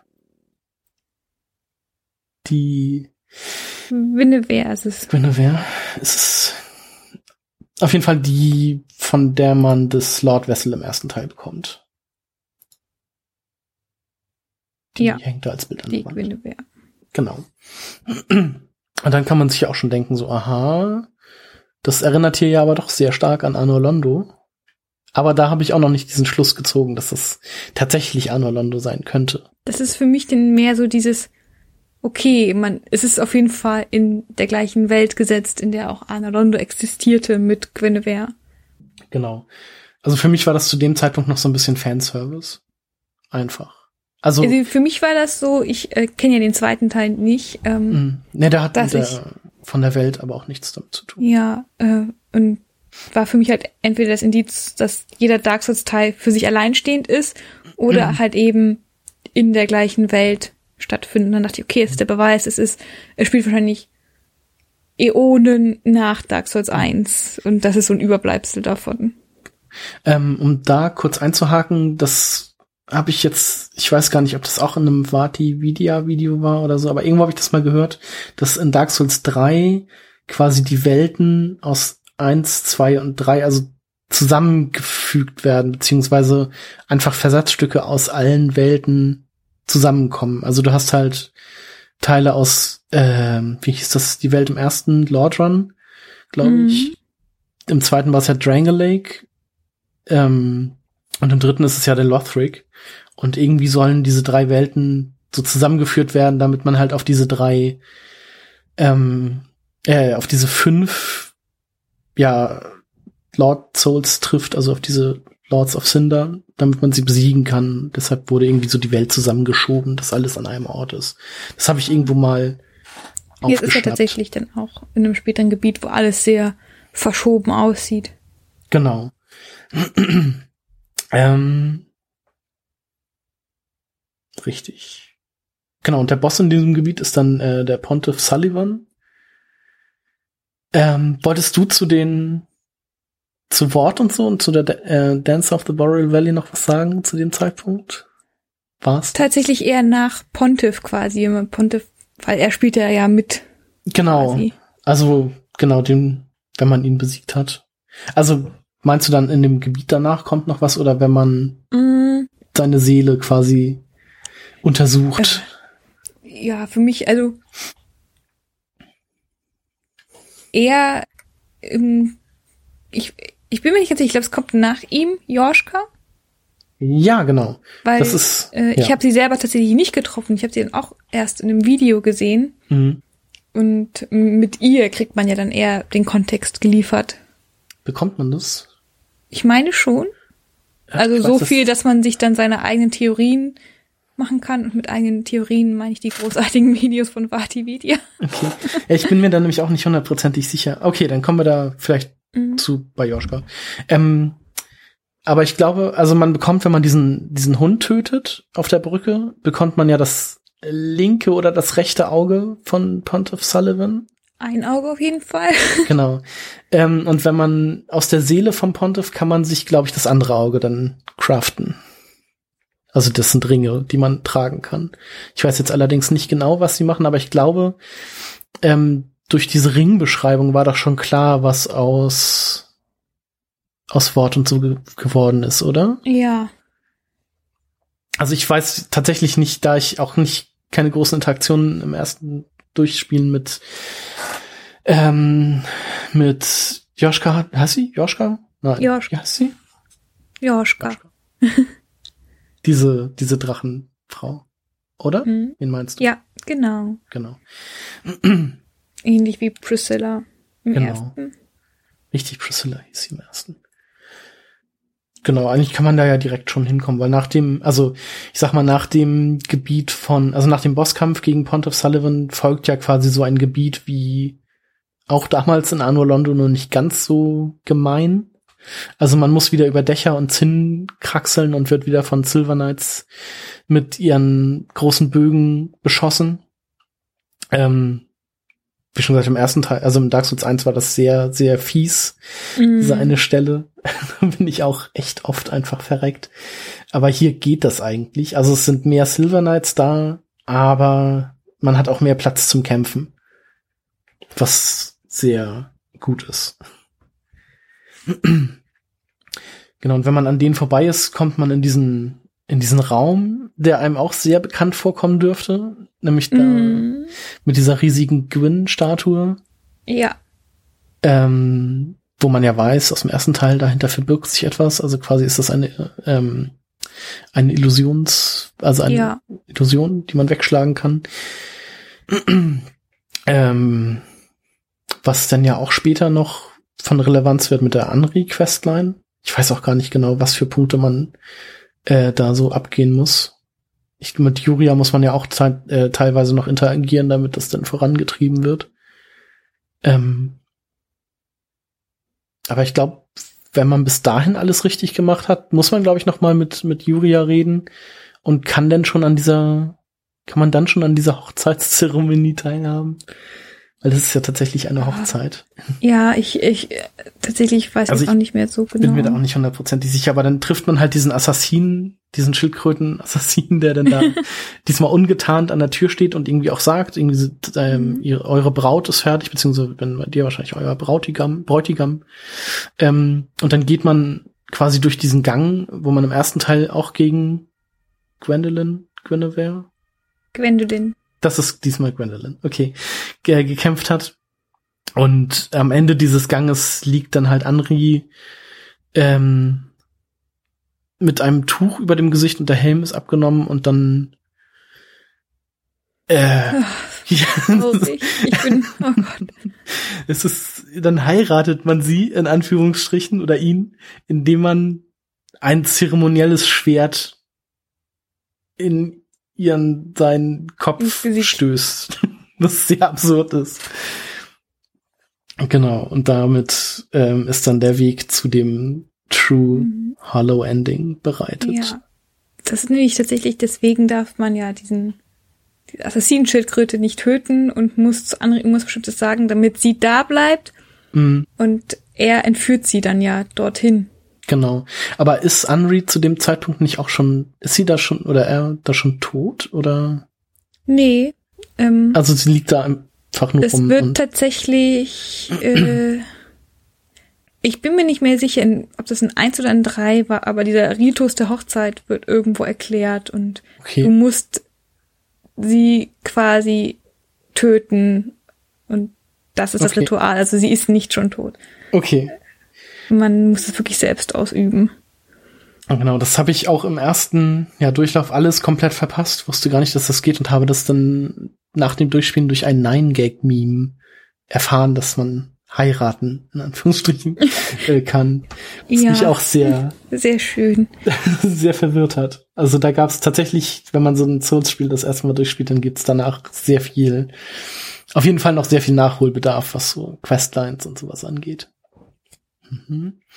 Wenn man dann weitergeht, genau diesen Turm nach oben fährt einfach, kommt man ja nach Anno Londo, was dann auch tatsächlich bei mir so ein Magic Moment war, weil ich mir dann dachte, okay, es ist tatsächlich Anno Londo, also beziehungsweise das dachte ich mir halt vorher schon, wenn, als ich in diesem, in diesem Raum mit der Gwyn-Statue war und dann dieser Turm, dieser Drehturm da war, ähm, und den Weg äh, rüber zu Joschka kann man ja auch sehr gut verpassen. Ja. Weil das eine ich hab sie ja unsichtbare- auch nicht getroffen. Okay. Ich habe sie später getroffen und hatte, also als ich wusste, dass die da ist, ähm, habe ich sie getroffen, weil das ja auch eine unsichtbare Brücke ist, die man dann laufen muss, um zu ihr zu kommen. Ähm, ich konnte aber nicht mit ihr interagieren, weil man vorher von dieser äh, Cirrus, glaube ich, heißt sie. Ähm, Series of the Sunless Realms, von der muss man eine ähm, Geste erlernen, die man dann vor ihr, vor Joschka, ähm, verführt, um dann diesen äh, den Blades of the Dark Moon beizutreten. Und das konnte ich halt nicht und konnte dann nur mit ihr reden, aber nicht weiter mit ihr interagieren. genau, und dann erzähl doch mal wegen äh, Wort und der Dancer, dem Dancer. Mhm, so. Denn du hast gerade schon die äh, Blades of the Dark Moon angesprochen. Da weiß man ja, dass es äh, Gwendolyn ist, mhm. die Anführerin oder Anführer. Ähm, das Geschlecht ist ja tatsächlich ein bisschen fragwürdig, geboren als Sohn und aufgezogen als äh, Tochter. Genau. Ähm, und Joschka ist es tatsächlich, die dann auch sagt, Gwendolyn ähm, sagt auf jeden Fall auch äh, Bigger oder Older Brother. Ähm, also sie muss irgendwie zu dieser Königsfamilie gehören. Mhm. Ähm, und dass der Pontiff sie betrogen hat und der Pontiff mit seinen Augen ist der, der eben die, ich weiß nicht, Bewohner oder Ritter von Erythil ähm, aussendet, um seine Mission zu erledigen. Mhm. Und je weiter sie sich entfernen, desto mehr äh, verwandeln sie sich ja in diese Monster, dass sie anfangen, eben wie Hunde zu gehen oder wie mhm. Tiere, wie der Wort am Anfang oder auch die Tänzerin. Und wenn je weiter das halt fortschreitet, desto mehr verwandeln die sich in dieses Monster, was dann auch diesen kläffenden Bauchmund hat. Ach so, das kommt da. Mhm. Das kommt auch daher. Ich meine schon. Und also, weil, also ich glaube, das passiert ja zum einen durch die Ringe, die sie bekommen, die mhm. der Pontiff ihnen gibt. Und ähm, man, wenn man durch Irithyll geht, ähm, kommen einem ja auch direkt zum Anfang schon irgendwie zwei Geister entgegen, so in Ja, und diese Geister, die bleiben ja, die bleiben in der Stadt. Und mhm.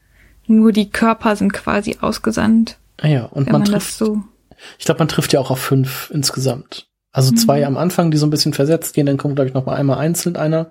Und ganz zum Schluss kommen dann Wort und die Tänzerin. So habe ich das mal mhm. in irgendeinem Video gesehen, dass die zum Schluss äh, kommen. Und man trifft ja, ja. auch auf fünf äh, von diesen Irithyll Knights. Mhm.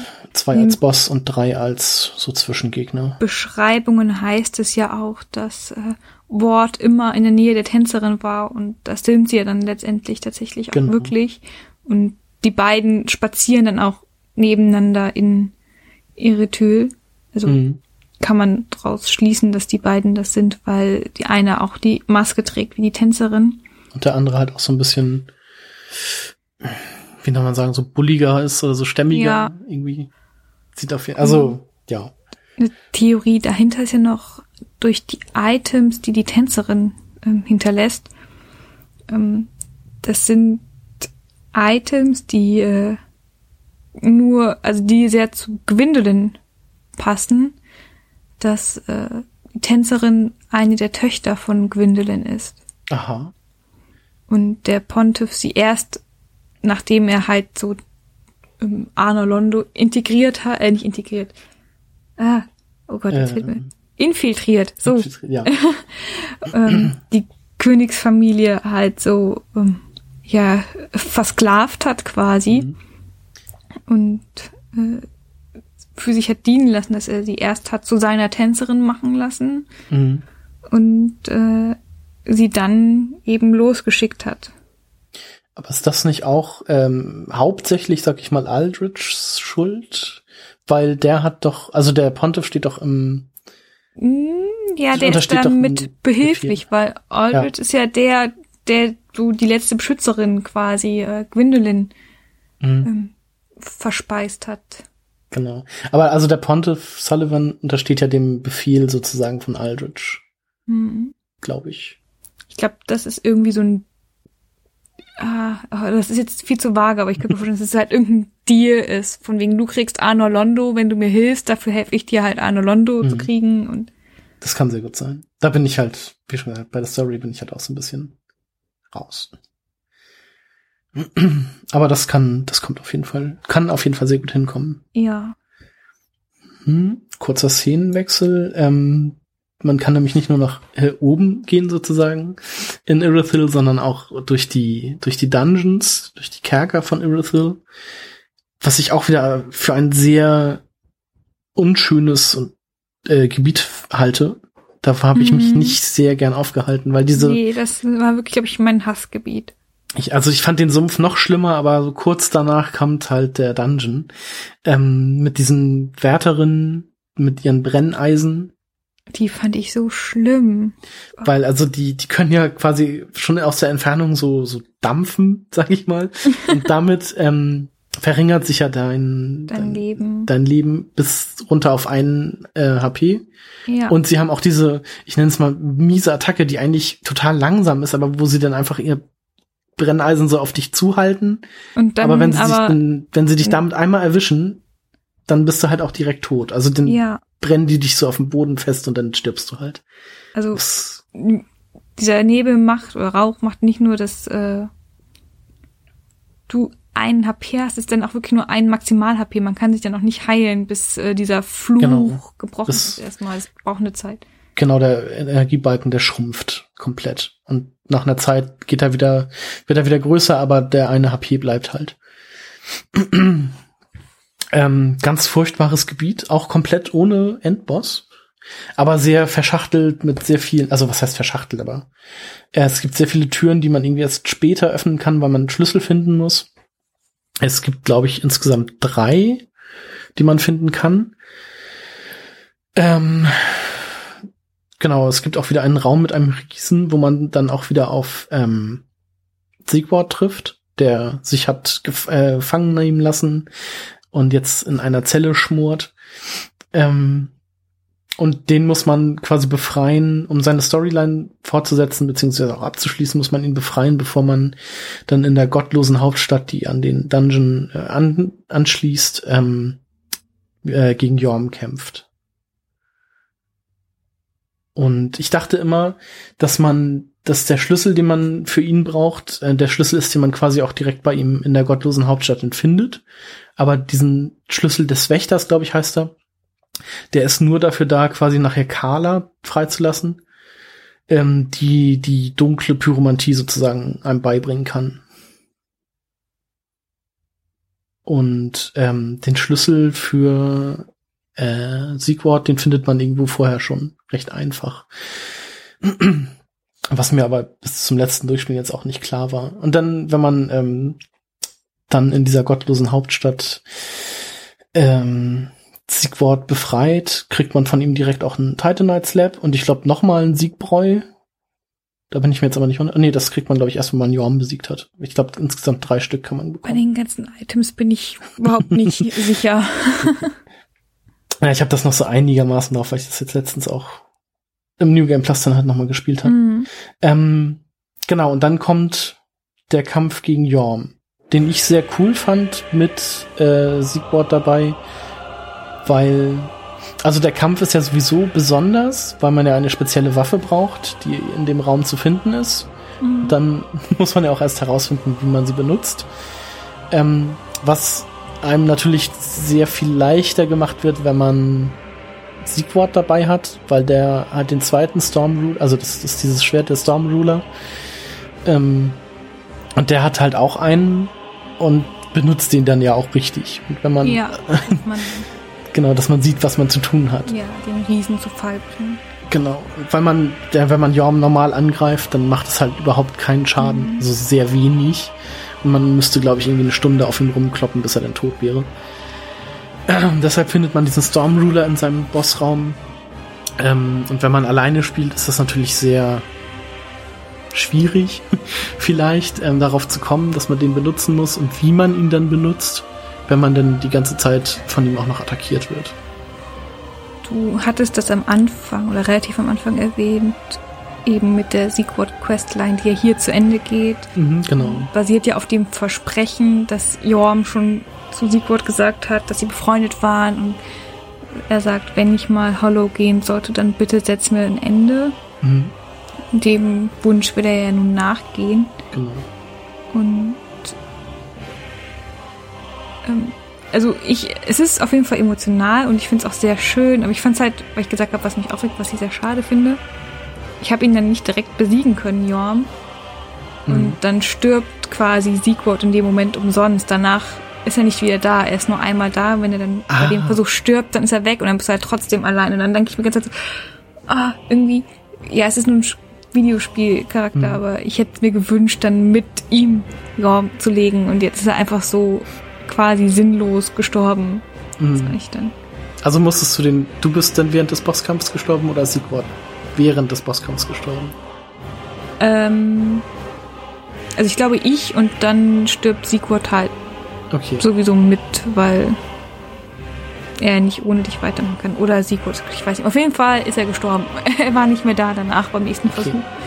Das ist natürlich schade. Also ich finde diesen, diesen Auftritt sozusagen sehr cool. Man kommt durch das Mhm. Nebeltor und dann gibt's halt eine andere Cutscene, wo dann die Kamera so auf dich zufährt, aber dann noch so nach links schwenkt, wo Und dann, dann- halt Siegwort erscheint mit dem Stormruler und dann halt auch sagt, so, Jorm, old friend, äh, und Dinge, ja, ich bin hier, um das Versprechen einzulösen. Und er sich dann ja auch mit diesem, mit seinem Kriegsschrei in den Kampf, ähm, in den Kampf rennt und das auch sehr, sehr cool ist. Ähm, genau, ich hatte, ich habe den, glaube ich, gestern nochmal gemacht, den Kampf, und hatte dann auch wieder Probleme, diesen Stormruler zu benutzen. Weil man muss den zweihändig nehmen, man muss ihn dann mit, Aufladen. genau, mit. LT muss man ihn aufladen, dann muss man aber LT gedrückt halten und mit RT diesen Schlag machen. Also, dass man dann quasi so eine, eine Sturmwand äh, nach vorne oder so einen Sturm nach vorne schießt, der Jorm dann auch ähm, schadet. Und das hat bei mir dann auch ziemlich gedauert. Also in der Zeit hat zum Glück dann äh, Siegwort ihn bearbeitet, ihm die Hälfte der Energie abgenommen, bis ich dann rausgefunden hatte, wie man richtig mit diesem Schwert schlägt. Ähm, ja, aber sonst auch ein sehr cooler Kampf. Ist halt mal was anderes. Auch wenn man das alleine macht, muss man halt auch erstmal herausfinden, wie man denn überhaupt Schaden macht. Und wenn man das weiß, wenn man diesen Stormruler benutzen kann, ist der Kampf auch gar nicht mehr so schwer, weil man dann irgendwie gleich irgendwie 5000 oder so Schaden macht. Und nach ein paar Schlägen ist Jorm dann auch besiegt und so schwer ist er halt nicht. Er ist halt groß und behäbig und kann, macht halt viel Schaden, aber man kann auch sehr leicht ausweichen. Man muss halt dahinter kommen. Ja, das ist richtig. Ne, und ähm, ja, wenn man ähm, Jorm dann besiegt hat, dann setzt sich äh, Siegwort auch zu einer letzten Rast, ähm, stößt nochmal sozusagen an. Ich glaube, man bekommt nochmal einen Siegbräu. Und ähm, ja, wenn man den Raum verlässt, ähm, auf dem Fußwege bekommt man nochmal 1200 Seelen gut geschrieben, also jetzt im New Game Plus zumindest. Ähm, und Siegwort ist dann auch quasi nach dem Kampf erschöpft eingeschlafen und stirbt. Und man kann dann, man kriegt von ihm dann den zweiten Stormruler und sein Stachelschild. Also sein, sein Schild. Dass man quasi nachher zwei Stormruler hat. Genau. Das war dann auch noch mal so ein, wo ich das das erste Mal erfahren habe, dachte ich mir dann auch so, oh nein. Also da war ich dann tatsächlich auch sehr traurig, als, als Siegwort gestorben ist. In Arno Londo geht's dann sozusagen weiter mit dann, ja, Arno Londo an sich sieht ein bisschen anders aus. Man findet noch die, auch die Leiche des, des Riesenschmiedes, was ich auch so ein bisschen traurig fand. Ja, wenn man ihn dann halt aus eins noch kennt. Mhm. Weil er auch immer so lustig mit seinem kleinen Hammer auf den ja, Waffen rumgeklappt hat und so tak, tak, tak, tak, tak. Das war auch sehr witzig. Ähm, genau, der liegt, ich weiß gar nicht, ob er da rumliegt oder nur noch seine Rüstung und er schon irgendwie verwest ist oder so. Auf jeden Fall kriegt man von ihm die, auch eine Riesenkohle, ist das denn, glaube ich.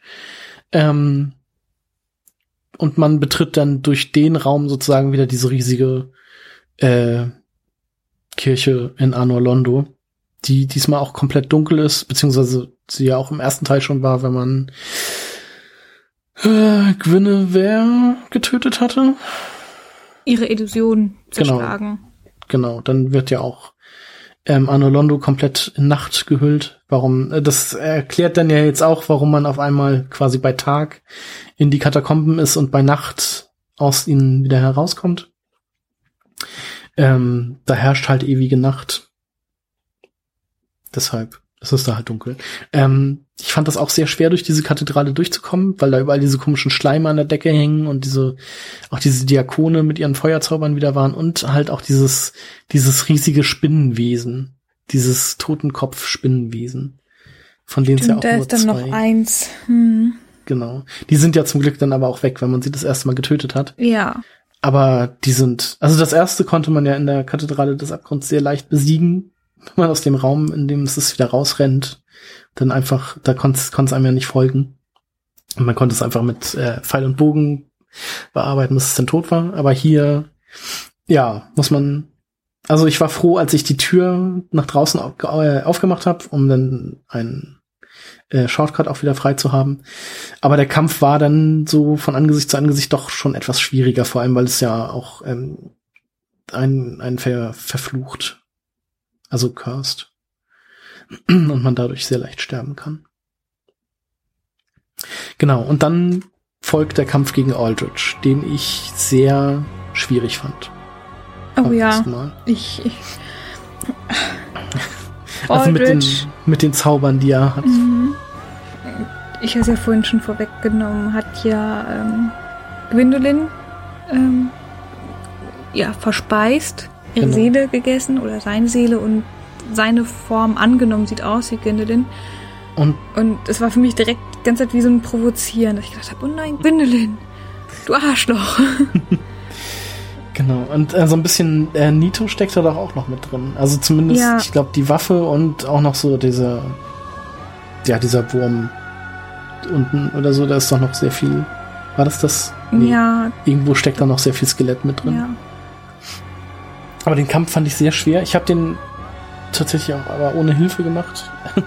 aber weil ich da halt tatsächlich auch gesehen habe, okay, der ist machbar, wenn man weiß wie. Deshalb habe ich, aber ich habe auch irgendwie über zehnmal probiert, bis ich ihn dann endlich tot hatte. Und ähm, das ist ja, also ich meine, diese, allein dieser Pfeilzauber ist halt sehr, sehr fies. Weil dann ja hunderte von Pfeilen vom Himmel kommen, die einen einfach verfolgen. Und wenn man da nicht schnell genug weg ist, dann ist man halt einfach auch tot. Sobald er einen einmal erwischt, ist man irgendwie fällig. Und ähm, nachher brennt dieser ganze Körper ja irgendwie noch und macht Feuerschaden und Mhm. diese Energiekugeln, diese, die dann durch die Luft fliegen.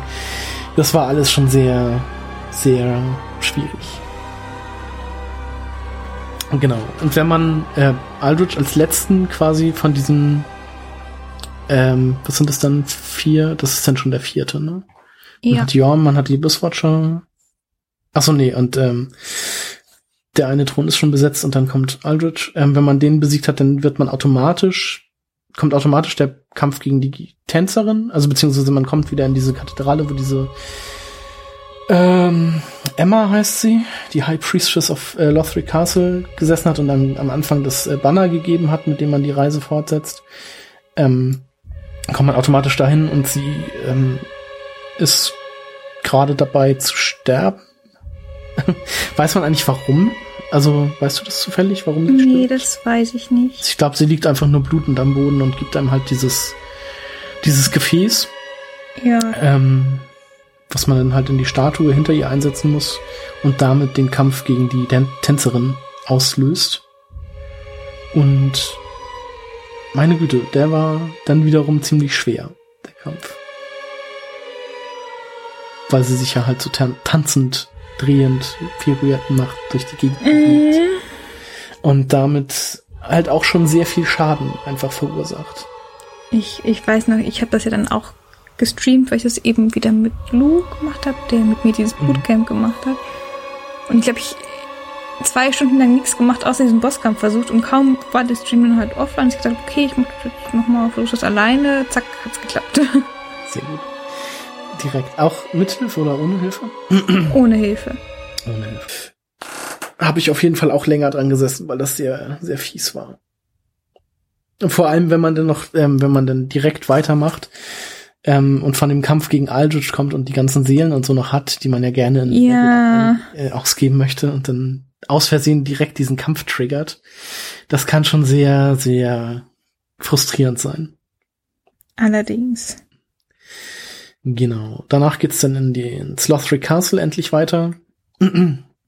Ähm, wo ich fand, dass das Spiel auch noch mal ordentlich angezogen hat, so vom Schwierigkeitsgrad her. Also gerade zu Anfang halt diese beiden oder diese drei Ritter, die dann erscheinen, weil die auch noch von diesen, ich nenne sie jetzt einfach mal Klerikern, so gebufft werden. Beziehungsweise mhm. geheilt werden. Buffen tun sie sich ja selber. Ähm, fand ich ziemlich schwer. Aber allerdings kommt dann das erste Bonfire ja auch schon recht schnell. Und danach dann halt äh, so ein bisschen ähm, Burgmauer und dann diese Brücke mit den beiden Drachen. Was auch noch mal ziemlich hart war, da durchzukommen. Und auch im Schloss trifft man ja auch noch auf den, nee, im Grand Archive trifft man ja auch noch wieder auf einen Ritter aus Irithyll, aber da im Schloss unter den Drachen auf jeden Fall auch noch mal auf einen. Ähm, genau, und da ist dann nachher der Boss die Dragon Slayer Armor, die auch sehr an Ornstein erinnerte. Wie ich fand. Ja. Und genau diese. Ich aber einige Diskussionen führen, dass ich gesagt habe, es ist nicht Ornstein. Ich liebe Ornstein. Ich weiß, wie Ornstein aussieht. Es sieht ähnlich aus, aber es ist nicht Ornstein. Nee, nee, das war bei mir eigentlich auch von Anfang an klar. Also. Es gab so ein paar, die gesagt haben, hier ist doch Ornsteins Rüstung. So, nein. Nee, die Rüstung fand ich sah auch noch ein bisschen anders aus. Also ich weiß jetzt nicht mehr genau, wie der Helm aussah, aber ich hab das halt ähm, schon mit Ornstein assoziiert, aber auch nur, weil beides halt Dragon Slayer sind. Aber ich habe halt nie gesagt, okay, das ist Ornstein. Ähm, allein weil die Waffen auch anders waren. Mhm. Also der hat ja dieses Schild und diesen, diese helle Bade oder was das ist. Ähm, und wird im Kampf unterstützt von diesen Skelett Moonlight Butterflies, sag ich mal. Also die, da soll es ja irgendwie eine Verbindung zu diesen Moonlight Butterflies aus dem ersten Teil geben. Weil die halt ja. Also hat so eine, so ein, ich weiß nicht, so ein Nervensystem. Das ist Nervensystem der Schmetterlinge ist, dass da so rumfliegt. ähm, habe ich aber auch, als ich das das erste Mal gesehen habe, nicht ähm, die die Verbindung gekriegt, sondern habe das dann auch irgendwie durch ein Video erst gesehen. Also dass es da die Verbindung geben kann. Genau. Genauso wie dann quasi das Gebiet danach, die äh, Grand Archives, wo ja auch viele einfach komischerweise gesagt haben, so, das sind die Archive aus dem ersten Teil, was ja aber auch totaler Blödsinn ist, wie ich finde. Es sind halt einfach nur wieder, es ist halt einfach nur wieder irgendeine Bibliothek, die halt zu dieser Burg gehört. Ja. Genau, die ich auch wieder ziemlich schwer fand, also so übersichtsmäßig und wo man so längs musste und so. Aber was witzig war, man konnte seinen Kopf in heißes Wachs tauchen. ja. Was aber auch ziemlich praktisch ist, weil man dann vor diesen Händen aus ja, den eben. Büchern geschützt ist, die einem zum einen Schaden machen und zum anderen auch verfluchen.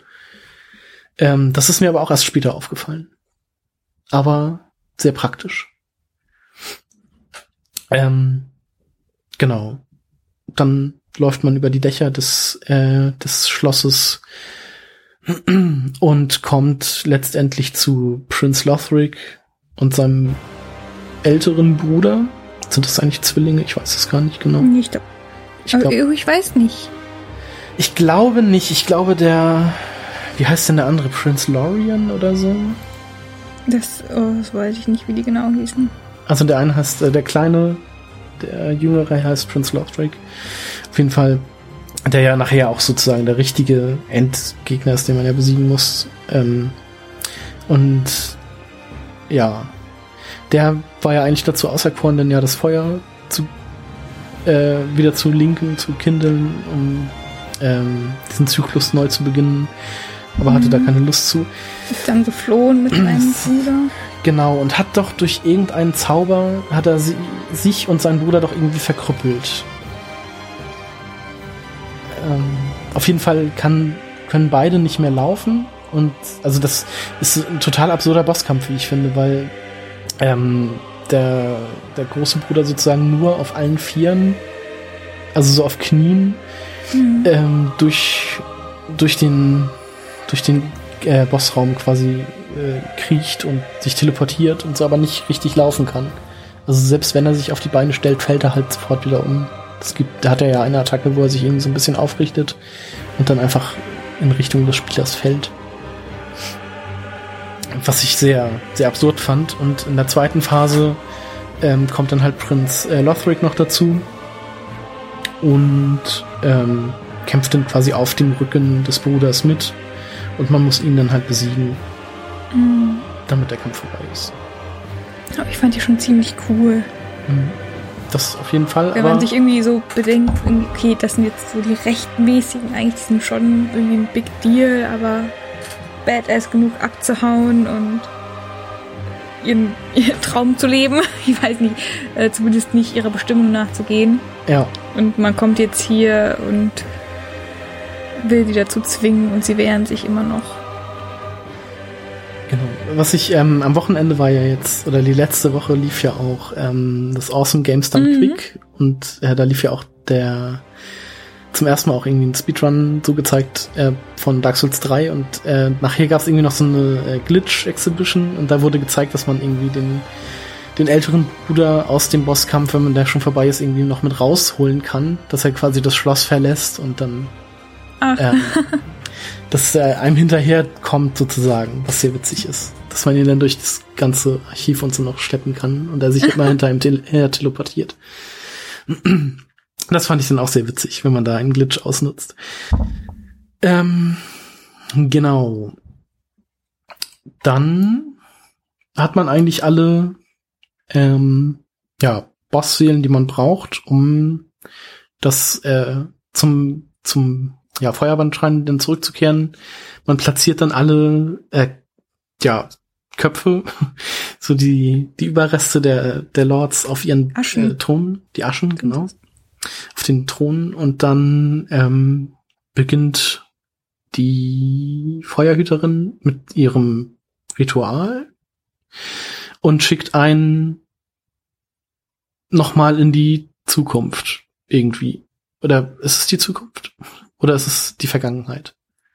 ich, Also für mich war das, für mich war das immer die Zukunft, weil da ja schon alles zerstört ist. Es kann natürlich auch die Vergangenheit sein, weil es ja quasi der Ofen der ersten Flamme ist, aber ähm, dass daraus nachher dieser Feuerbandschrein auch so wieder aufgebaut wird. Aber sicher war ich mir da halt auch nicht. Aber das ist ja diese total obs obskure Welt, wo halt auch alles so ein bisschen Inception-mäßig gebogen ist und überall Gebäude und sowas in den Himmel ragen, die dann halt, also die Welt ist sehr, Mhm. sehr verbogen, sag ich mal. ähm, und da trifft man dann, oder kämpft man dann halt ähm, gegen die Soul of Cinder, den letzten Alle- Boss des Spiels sozusagen. Lords of Cinder beinhaltet, die sich Genau. dem Feuer hergegeben haben, das Feuer gekindelt haben. Genau, deshalb gibt's halt in der ersten Phase auch diese drei unterschiedlichen äh, Angriffsmöglichkeiten, die die hat, sag ich mal. Also deshalb vermute ich das einfach mal, dass die da verschiedenes äh, Ja, weil da Alte- gefühlt alles drin steckt. Mhm. Genau, es gibt dann halt einmal so quasi diesen Dexterity-Bild, den Stärke-Bild und dann halt diesen Magier, gegen die man kämpfen muss. Und wenn man die erste Phase geschafft hat, dann ähm, geht dieses äh, Soul of Cinder-Theme halt in dieses Gwyn-Theme über. Ähm, oder das mischt sich dann da so rein.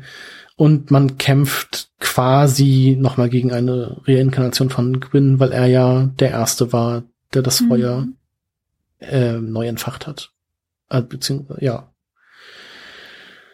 Genau, und ähm, dann, wenn man das äh, geschafft hat, kommt halt das Ende. Und mir fällt gerade ein, dass es vier Enden gibt, mindestens. Man kann halt das Feuer entfachen. Man kann einfach wieder weggehen. Ähm, man kann in den Antoinette Graves, wo wir jetzt noch gar nicht waren, ähm, weil man, da kann man ja noch die Augen der Feuerhüterin finden. Das Item. Und wenn man ihr das, wenn man der Feuerhüterin im Feuerbandschrein diese Augen gibt, ähm, dann kindelt sie das Feuer. Was da quasi das Outcome ist, weiß ich jetzt aber auch nicht genau, weil eigentlich ähm, ist es äh, Feuerhüterinnen ja verboten zu sehen. Also die müssen blind sein. Deshalb bin ich mir jetzt nicht sicher, wie dann da das Ende aussieht. Ähm, und es gibt halt dieses, was ist das denn, Lord of Cinder? Nee, Lord of Hollow Ending ist das dann, Ja. ich, ne? genau, wo man dann das entfacht man das Feuer oder geht man dann auf nee, nee, man, geht geht man- weg und macht halt so ein neues Zeitalter der Hollows. genau. Und was äh, daran sehr cool ist, also das ist ja dieses Unre-Ende. Äh, Man läuft, geht dann vom Feuer weg, man geht, also der Charakter geht auf die Kamera zu und links und rechts von ihm sind dann halt verschiedene Charaktere, so Hollows und so. Unter anderem dann auf der einen Seite steht auch Yuria und am Anfang auf der rechten Seite steht, glaube ich, auch wieder Andre. Ja, Also also, ich habe ihn selber nicht gesehen. Ich habe es nur irgendwie gehört, Mhm. dass man, wenn man hinguckt, anredet. Genau, so, so ganz, ganz die erste Rüstung, die dann da steht, ist halt Andres Rüstung. Deshalb ist sie wahrscheinlich Hollow wiedergeboren worden oder so. Oder einfach durch den Tod Hollow geworden. Ja, erscheint dann dort nochmal. Genau, ähm, die Untended Graves. Das war für mich auch wieder so ein kompletter Mindfuck, als ich das das erste Mal gesehen habe. Und da kommt man ja durch, auch durch äh, Schloss, Schloss äh, Lothric hin, durch die Consumed King's Garden, wo man auf, auch auf diesen äh, Osiris trifft, den Boss, ähm, der so ein Drache ist, oder auch so ein, also sehr an, an Seath eigentlich erinnert, weil er auch so schuppenlos ist. Und ähm, die ganze Zeit von seinem Kind redet, äh, Ocelot, glaube ich, heißt es Mhm. ähm, wo ich jetzt so storymäßig leider auch nicht weiter drin bin. Aber irgendwie, also man hört die ganze Zeit während des Kampfes ein Kind schreien, was halt dieses, dieses Ocelot ist. Und er, ähm, Cyrus ruft auch die ganze Zeit während des Kampfes danach. Genau, und dann, äh, wenn man damit fertig ist, ähm, findet man ja die, diese Drachengeste, diesen Drachensitz. Findet er sich, ich weiß gar nicht genau. Ähm, und findet halt auch den Zugang zu den Untended Graves, was halt quasi das äh, im Startgebiet nochmal ist, nur mit anderen Gegnern und ein bisschen, also einfach komplett dunkel. Es gibt halt einfach kein Licht da. Und man trifft dort nochmal auf den Boss, äh, den Champion Gundyr, der quasi ähnlich dem Kampf vom Anfang ist, nur dass er sich diesmal nicht verwandelt und noch ein leicht modifiziertes Moveset hat. Er hat diesen fiesen Tritt, den er noch an seine Combo Oh ja. Fand ich auch recht knackig. Vor allem, weil es davor kein, kein Bonfire gibt, sondern man immer den kompletten Weg Ich glaube, bei dem habe ich dann auch Hilfe benötigt. Man kann sich ja den, äh, den Meister, den Swordmaster am Anfang noch summonen, wenn man ihn, ich glaube, im normalen Feuer, Feuerlinkschrein besiegt, hat- besiegt hat. Das ist ja dieser, ähm, dieser Uchigatana-Typ in seinen, mit seinem Lendenschutz. Ähm, den kann man da als NPC quasi Ich glaub, summonen. ja, ich glaube, den hatte ich dann auch. Okay. Der hilft auf jeden Fall schon mal ungemein mit. Das ist schon mal ganz cool. Ähm, ja, danach kommt man ja dann zu einem, ja, wieder zu dem Feuerbandschrein, der, ähm, wo der komplett leer ist. Man findet, ähm, also eigentlich, was ich ein bisschen komisch fand daran, der ist ja eigentlich in der Vergangenheit. Also eigentlich ist der Feuerlingsschrein, in dem man die Feuerhüterin trifft und auflevelt und sowas, ist in der Zukunft. Ähm, der Feuerbandschrein in den Antennal Graves ist in der Vergangenheit. Das kann man herausfinden, indem man, also wenn man bis zu dem Zeitpunkt noch nie mit der, ähm, mit der Maid im, mit der Händlerin da quasi im Feuerbandschrein geredet hat und dort zum ersten Mal mit ihr spricht, ähm, gibt es noch einen extra Dialog, wenn man wieder in der, in dem richtigen Feuerbandschrein ist. Dann sagt sie so, ah, an dich Ja. erinnere ich mich. Deshalb Weil sie einen muss dann es, wiedererkennt. Genau, weil sie einen dann wiedererkennt. Aber ich dachte mir immer, das muss ja eigentlich die Zukunft sein, weil man ja, ich weiß gar nicht, findet man Andres Hammer oder auch eine Kohle von ihm? Ich glaube, den Hammer Eine findet Kohle, man. oder? Oder die Kohle? Irgendwas findet man auf jeden Fall von Andre. Und deshalb war es für mich immer die Zukunft, weil ich dachte, es ist halt so weit in der Zeit voraus, dass er zu dem Zeitpunkt schon gestorben ist. Ja, und die Handmaiden sagt einem ja, ähm, sagt einmal, dass sie nicht sterben kann. Mhm. Genau, deshalb war ich etwas verwirrt, als ich herausgefunden habe, dass es dann doch irgendwie die Vergangenheit ist. Ähm, genau.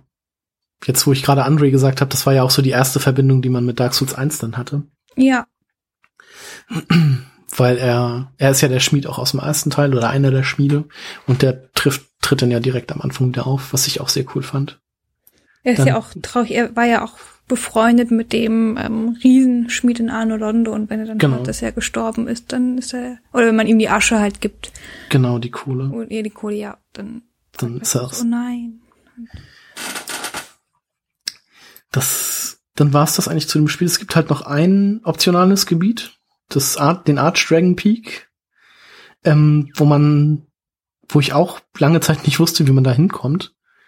Also man sieht das auch immer schon in der, also in der, ähm, in der Landschaft sieht man halt immer diesen Berg. Und da ist halt auch noch irgendwas drauf. Also irgendwie so ein Gebilde. Und dann kann man sich irgendwie denken, okay, vielleicht kommt man dann noch irgendwie hin. Und man braucht halt diese Geste, diesen, diese Hocke sozusagen und muss sich dann an einen bestimmten Ort im Irithyll Dungeon hinsetzen, wo halt auch schon so eine Drachenstatue ist, die in diesem gleichen Sitz sitzt Mhm. und kommt dann zu diesem Arch Dragon, Peak. also wird dann, ich weiß gar nicht, wird man da hingetragen oder er kommt, erscheint man dann einfach auf diesem Arch Dragon Peak, das weiß ich jetzt gar nicht mehr genau. Auf jeden Fall ist man dann da, ähm, was ich auch äh, für ein sehr schweres Gebiet halte. Mit einem sehr leichten Boss, aber mit sehr schweren Gegnern. Ähm, und zwar sehen die ja alle, also die sehen ja so ein bisschen echsenmäßig aus, aber erinnern mich sehr stark an diesen ähm, Joel of Londor, diesen Pilger, weil der auch so in, komplett in schwarz eingehüllt ist. Genauso wie diese komischen Langhalsechsen. Darüber habe ich gar nicht nachgedacht. Für mich machte das immer so den Eindruck, als wenn die irgendwas miteinander zu tun hätten, was aber auch einfach totaler, also nicht stimmt. Ähm, genau, den ersten Boss, den man da trifft, ist die, dieser Drache, den man ja einfach nur auf den Kopf springen muss. Das muss man natürlich auch erstmal wissen. ähm, was ich aber ganz nett fand, weil das auch wieder so eine andere Herangehen, Herangehensweise an einen Boss ist. Ähm, Ich fand das aber ziemlich offensichtlich, weil äh, das Gebiet so weitläufig ist, dass du überall rumrennen kannst. Und das war dann auch das Erste, was ich intuitiv gemacht habe. Nicht, okay, ich äh, greife ihn an, sondern das Level hier gibt mir gerade noch so viele Möglichkeiten, so viele Gänge zu gehen. Da versuche ich erstmal so weit zu kommen wie möglich. okay. Dann habe ich halt, dann hat es halt Sinn ergeben, weil wenn du dann weiterläufst, dann siehst du irgendwann die Stelle, okay, jetzt kann ich auf ihn draufspringen. So, das, Das ist- ist, wahrscheinlich die Absicht gewesen. Das ist klar, aber ich habe also bei meinem, das habe ich dann bei meinem zweiten oder dritten Versuch auch gemacht. Aber beim ersten habe ich ihn auf jeden Fall angegriffen. Ich glaube, man macht auch gar nicht so viel Schaden, aber dann ist halt, äh, hat er mich halt gegrillt. Und deshalb ist es mir, glaube ich, erst beim zweiten oder dritten Mal passiert, dass ich, also bin ich darauf gekommen, einfach weiterzulaufen. Genau, dann stellen einem ja auch, stellen sich einem ja noch andere Gegner in den Weg, aber da kann man dann überall vorbeilaufen oder sie besiegen, wenn man möchte. Ähm, und klettert dann nachher auf ein Gerüst und kann ihm quasi auf den Kopf springen und das ist dann auch ein, ein One-Shot. Also man tötet ihn mit einem Schlag. Ähm, in dem Gebiet kann man auch auf Havel treffen, beziehungsweise auf jemanden in Havels Rüstung. Ich weiß gar nicht, ob es wirklich Havel sein soll. Ähm, der aber halt komplett wie Havel aussieht, auch mit den Waffen und dem Schild, den man besiegen kann. Ähm, und nach ziemlich viel Arbeit und einem Treffen mit einem weiteren Drachen kommt man dann zu einer großen Glocke, die man läuten kann. Und damit quasi den Weg zum, zum Nameless King frei macht, weil dann alles in einen Nebel gehüllt wird und man quasi bei dieser Glocke über, über die Luft, über die, ja, durch die Luft laufen kann, durch eine Nebelwand und dann zum Nameless King kommt. Und das war einfach ein höllischer Bosskampf. Also wirklich mit dem, mit der Soul of Cinder für mich der schwerste Boss im Spiel. Also so gerade die zweite Phase äh, fand ich, ging eigentlich, aber die erste fand ich wirklich, wirklich schwer. Also den habe ich auch nicht allein. Also ich habe das alles äh, noch vor dem Endkampf gemacht Mhm. und das gehörte eben zu denen, äh, die ich in einem Rutsch am Ende gemacht habe. Und da habe ich mir bei jedem dann nach zwei, drei Versuchen direkt Hilfe holen müssen Mhm. und wollen. Ich habe den Kampf erst nach dem Endboss gemacht. Ähm, was ja auch sehr schön ist, dass man dann nicht sofort das New Game Plus beginnt wie im ersten Teil, sondern am, ähm, am Feuerlinkschrein quasi die zweite Reise beginnen kann, wenn man das möchte. Ähm, und ich habe den dann immer weiter aufgeschoben und hatte den nachher halt als zum Schluss nur noch übrig.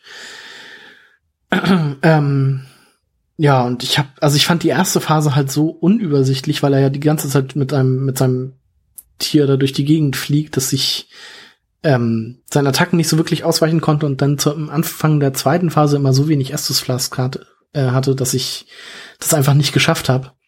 Wobei ich die zweite Phase halt wirklich machbar fand. Ähm, dass ich da halt auch nach einer Zeit keine Lust mehr zu hatte und mir dann auch Hilfe geholt habe. Um die dann, äh, um ihn dann zu besiegen. Mhm. Wenn man das dann geschafft hat, dann findet man ja auch die Rüstung von Ornstein. Mhm. Genau. Und da habe ich halt wieder so einen schönen Lore-Moment. Das ist ja dann auch äh, die Vermutung, dass ähm, also Ornstein muss ja überlebt haben irgendwie und Mhm. dann es leid war in der Stadt ohne seine Götter oder halt, ich weiß nicht, ob man da schon sagt, dass Gwyn Gott war, halt ohne seine Herrscher äh, eine tote Stadt zu bewachen und sagt, okay, dann äh, gehe ich zum Nameless King, wo man ja dann weiß, dass das der Firstborn Son ist, der verstoßen wurde, Mhm. Genau. Und- also der von, von Gwyn. Und, weil er sich den Drachen angeschlossen hat und die Drachen ja seine Erzfeinde waren. Mhm, genau. Und Ornstein sagt, Ornstein, der äh, Drachentöter, sagt, ähm, ich versuche entweder, also entweder ist halt die Vermutung, dass er ihn versucht zurückzuholen, oder dass er sagt, okay, ich lasse halt gewinnen und alles hinter mir und schließe mich äh, dem Name des King an. Mhm. Aber auf dem Weg dann dorthin verendet. Genau. Also man weiß aber, man kann allerdings nicht sagen, ob der, ob er auch gegen den Nameless King sozusagen gekämpft hat oder ob er dann einfach so da irgendwie gestorben ist. Ja. Aber ich könnte tatsächlich vermuten, dass er gegen auch gegen den Nameless King oder irgendwie gegen einen Drachen dort gekämpft hat, weil seine Rüstung liegt dann ja auch da, wo man gegen den Nameless King kämpft. Ja, dass er da nicht verhandeln wollte. Genau, sozusagen. Okay. Dann sind wir damit durch durch. Gibt es noch etwas, was du sagen, anmerken möchtest? Hm, Habe ich, glaube ich, immer an den Stellen eben, weil tatsächlich Dark Souls 1 war für mich einfach nur ein einzig großes Wow. Und ich fand es ein bisschen traurig, dass Dark Souls 3 das an sich nicht wirklich eigenständig hatte. Deswegen sind für mich halt Mhm. die kleinen Wow-Momente das, wo man sieht, okay, das sind die Elemente aus 1, die hier nochmal verwendet wurden. Kann man jetzt sehen, wie man, ob man das gut findet als Fan von Dark Souls 1 oder ob man sagt, ist jetzt aber eine schwache Leistung, dass sie sich darauf aufbauen, statt nochmal was Neues zu machen. Mhm. Ja, also es hat wirklich sehr viel, also wenn man es jetzt als Fanservice bezeichnen möchte, dann denke ich, ist das okay, aber also es hat wirklich sehr viel einfach vom ersten Dark Souls, was ich auch eigentlich nicht schlecht finde. Also mir hat das äh, sehr gefallen. Also einfach zu Dark Souls 1 oder ein Spiel wie Dark Souls 1 nochmal in einem etwas hübscheren Gewand zu haben. Ähm, Ja. weil ich halt auch von Dark Souls 2 sehr enttäuscht war. ähm, war das schon ganz cool. Also und danach kam ja Bloodborne, was so ein bisschen was anderes war.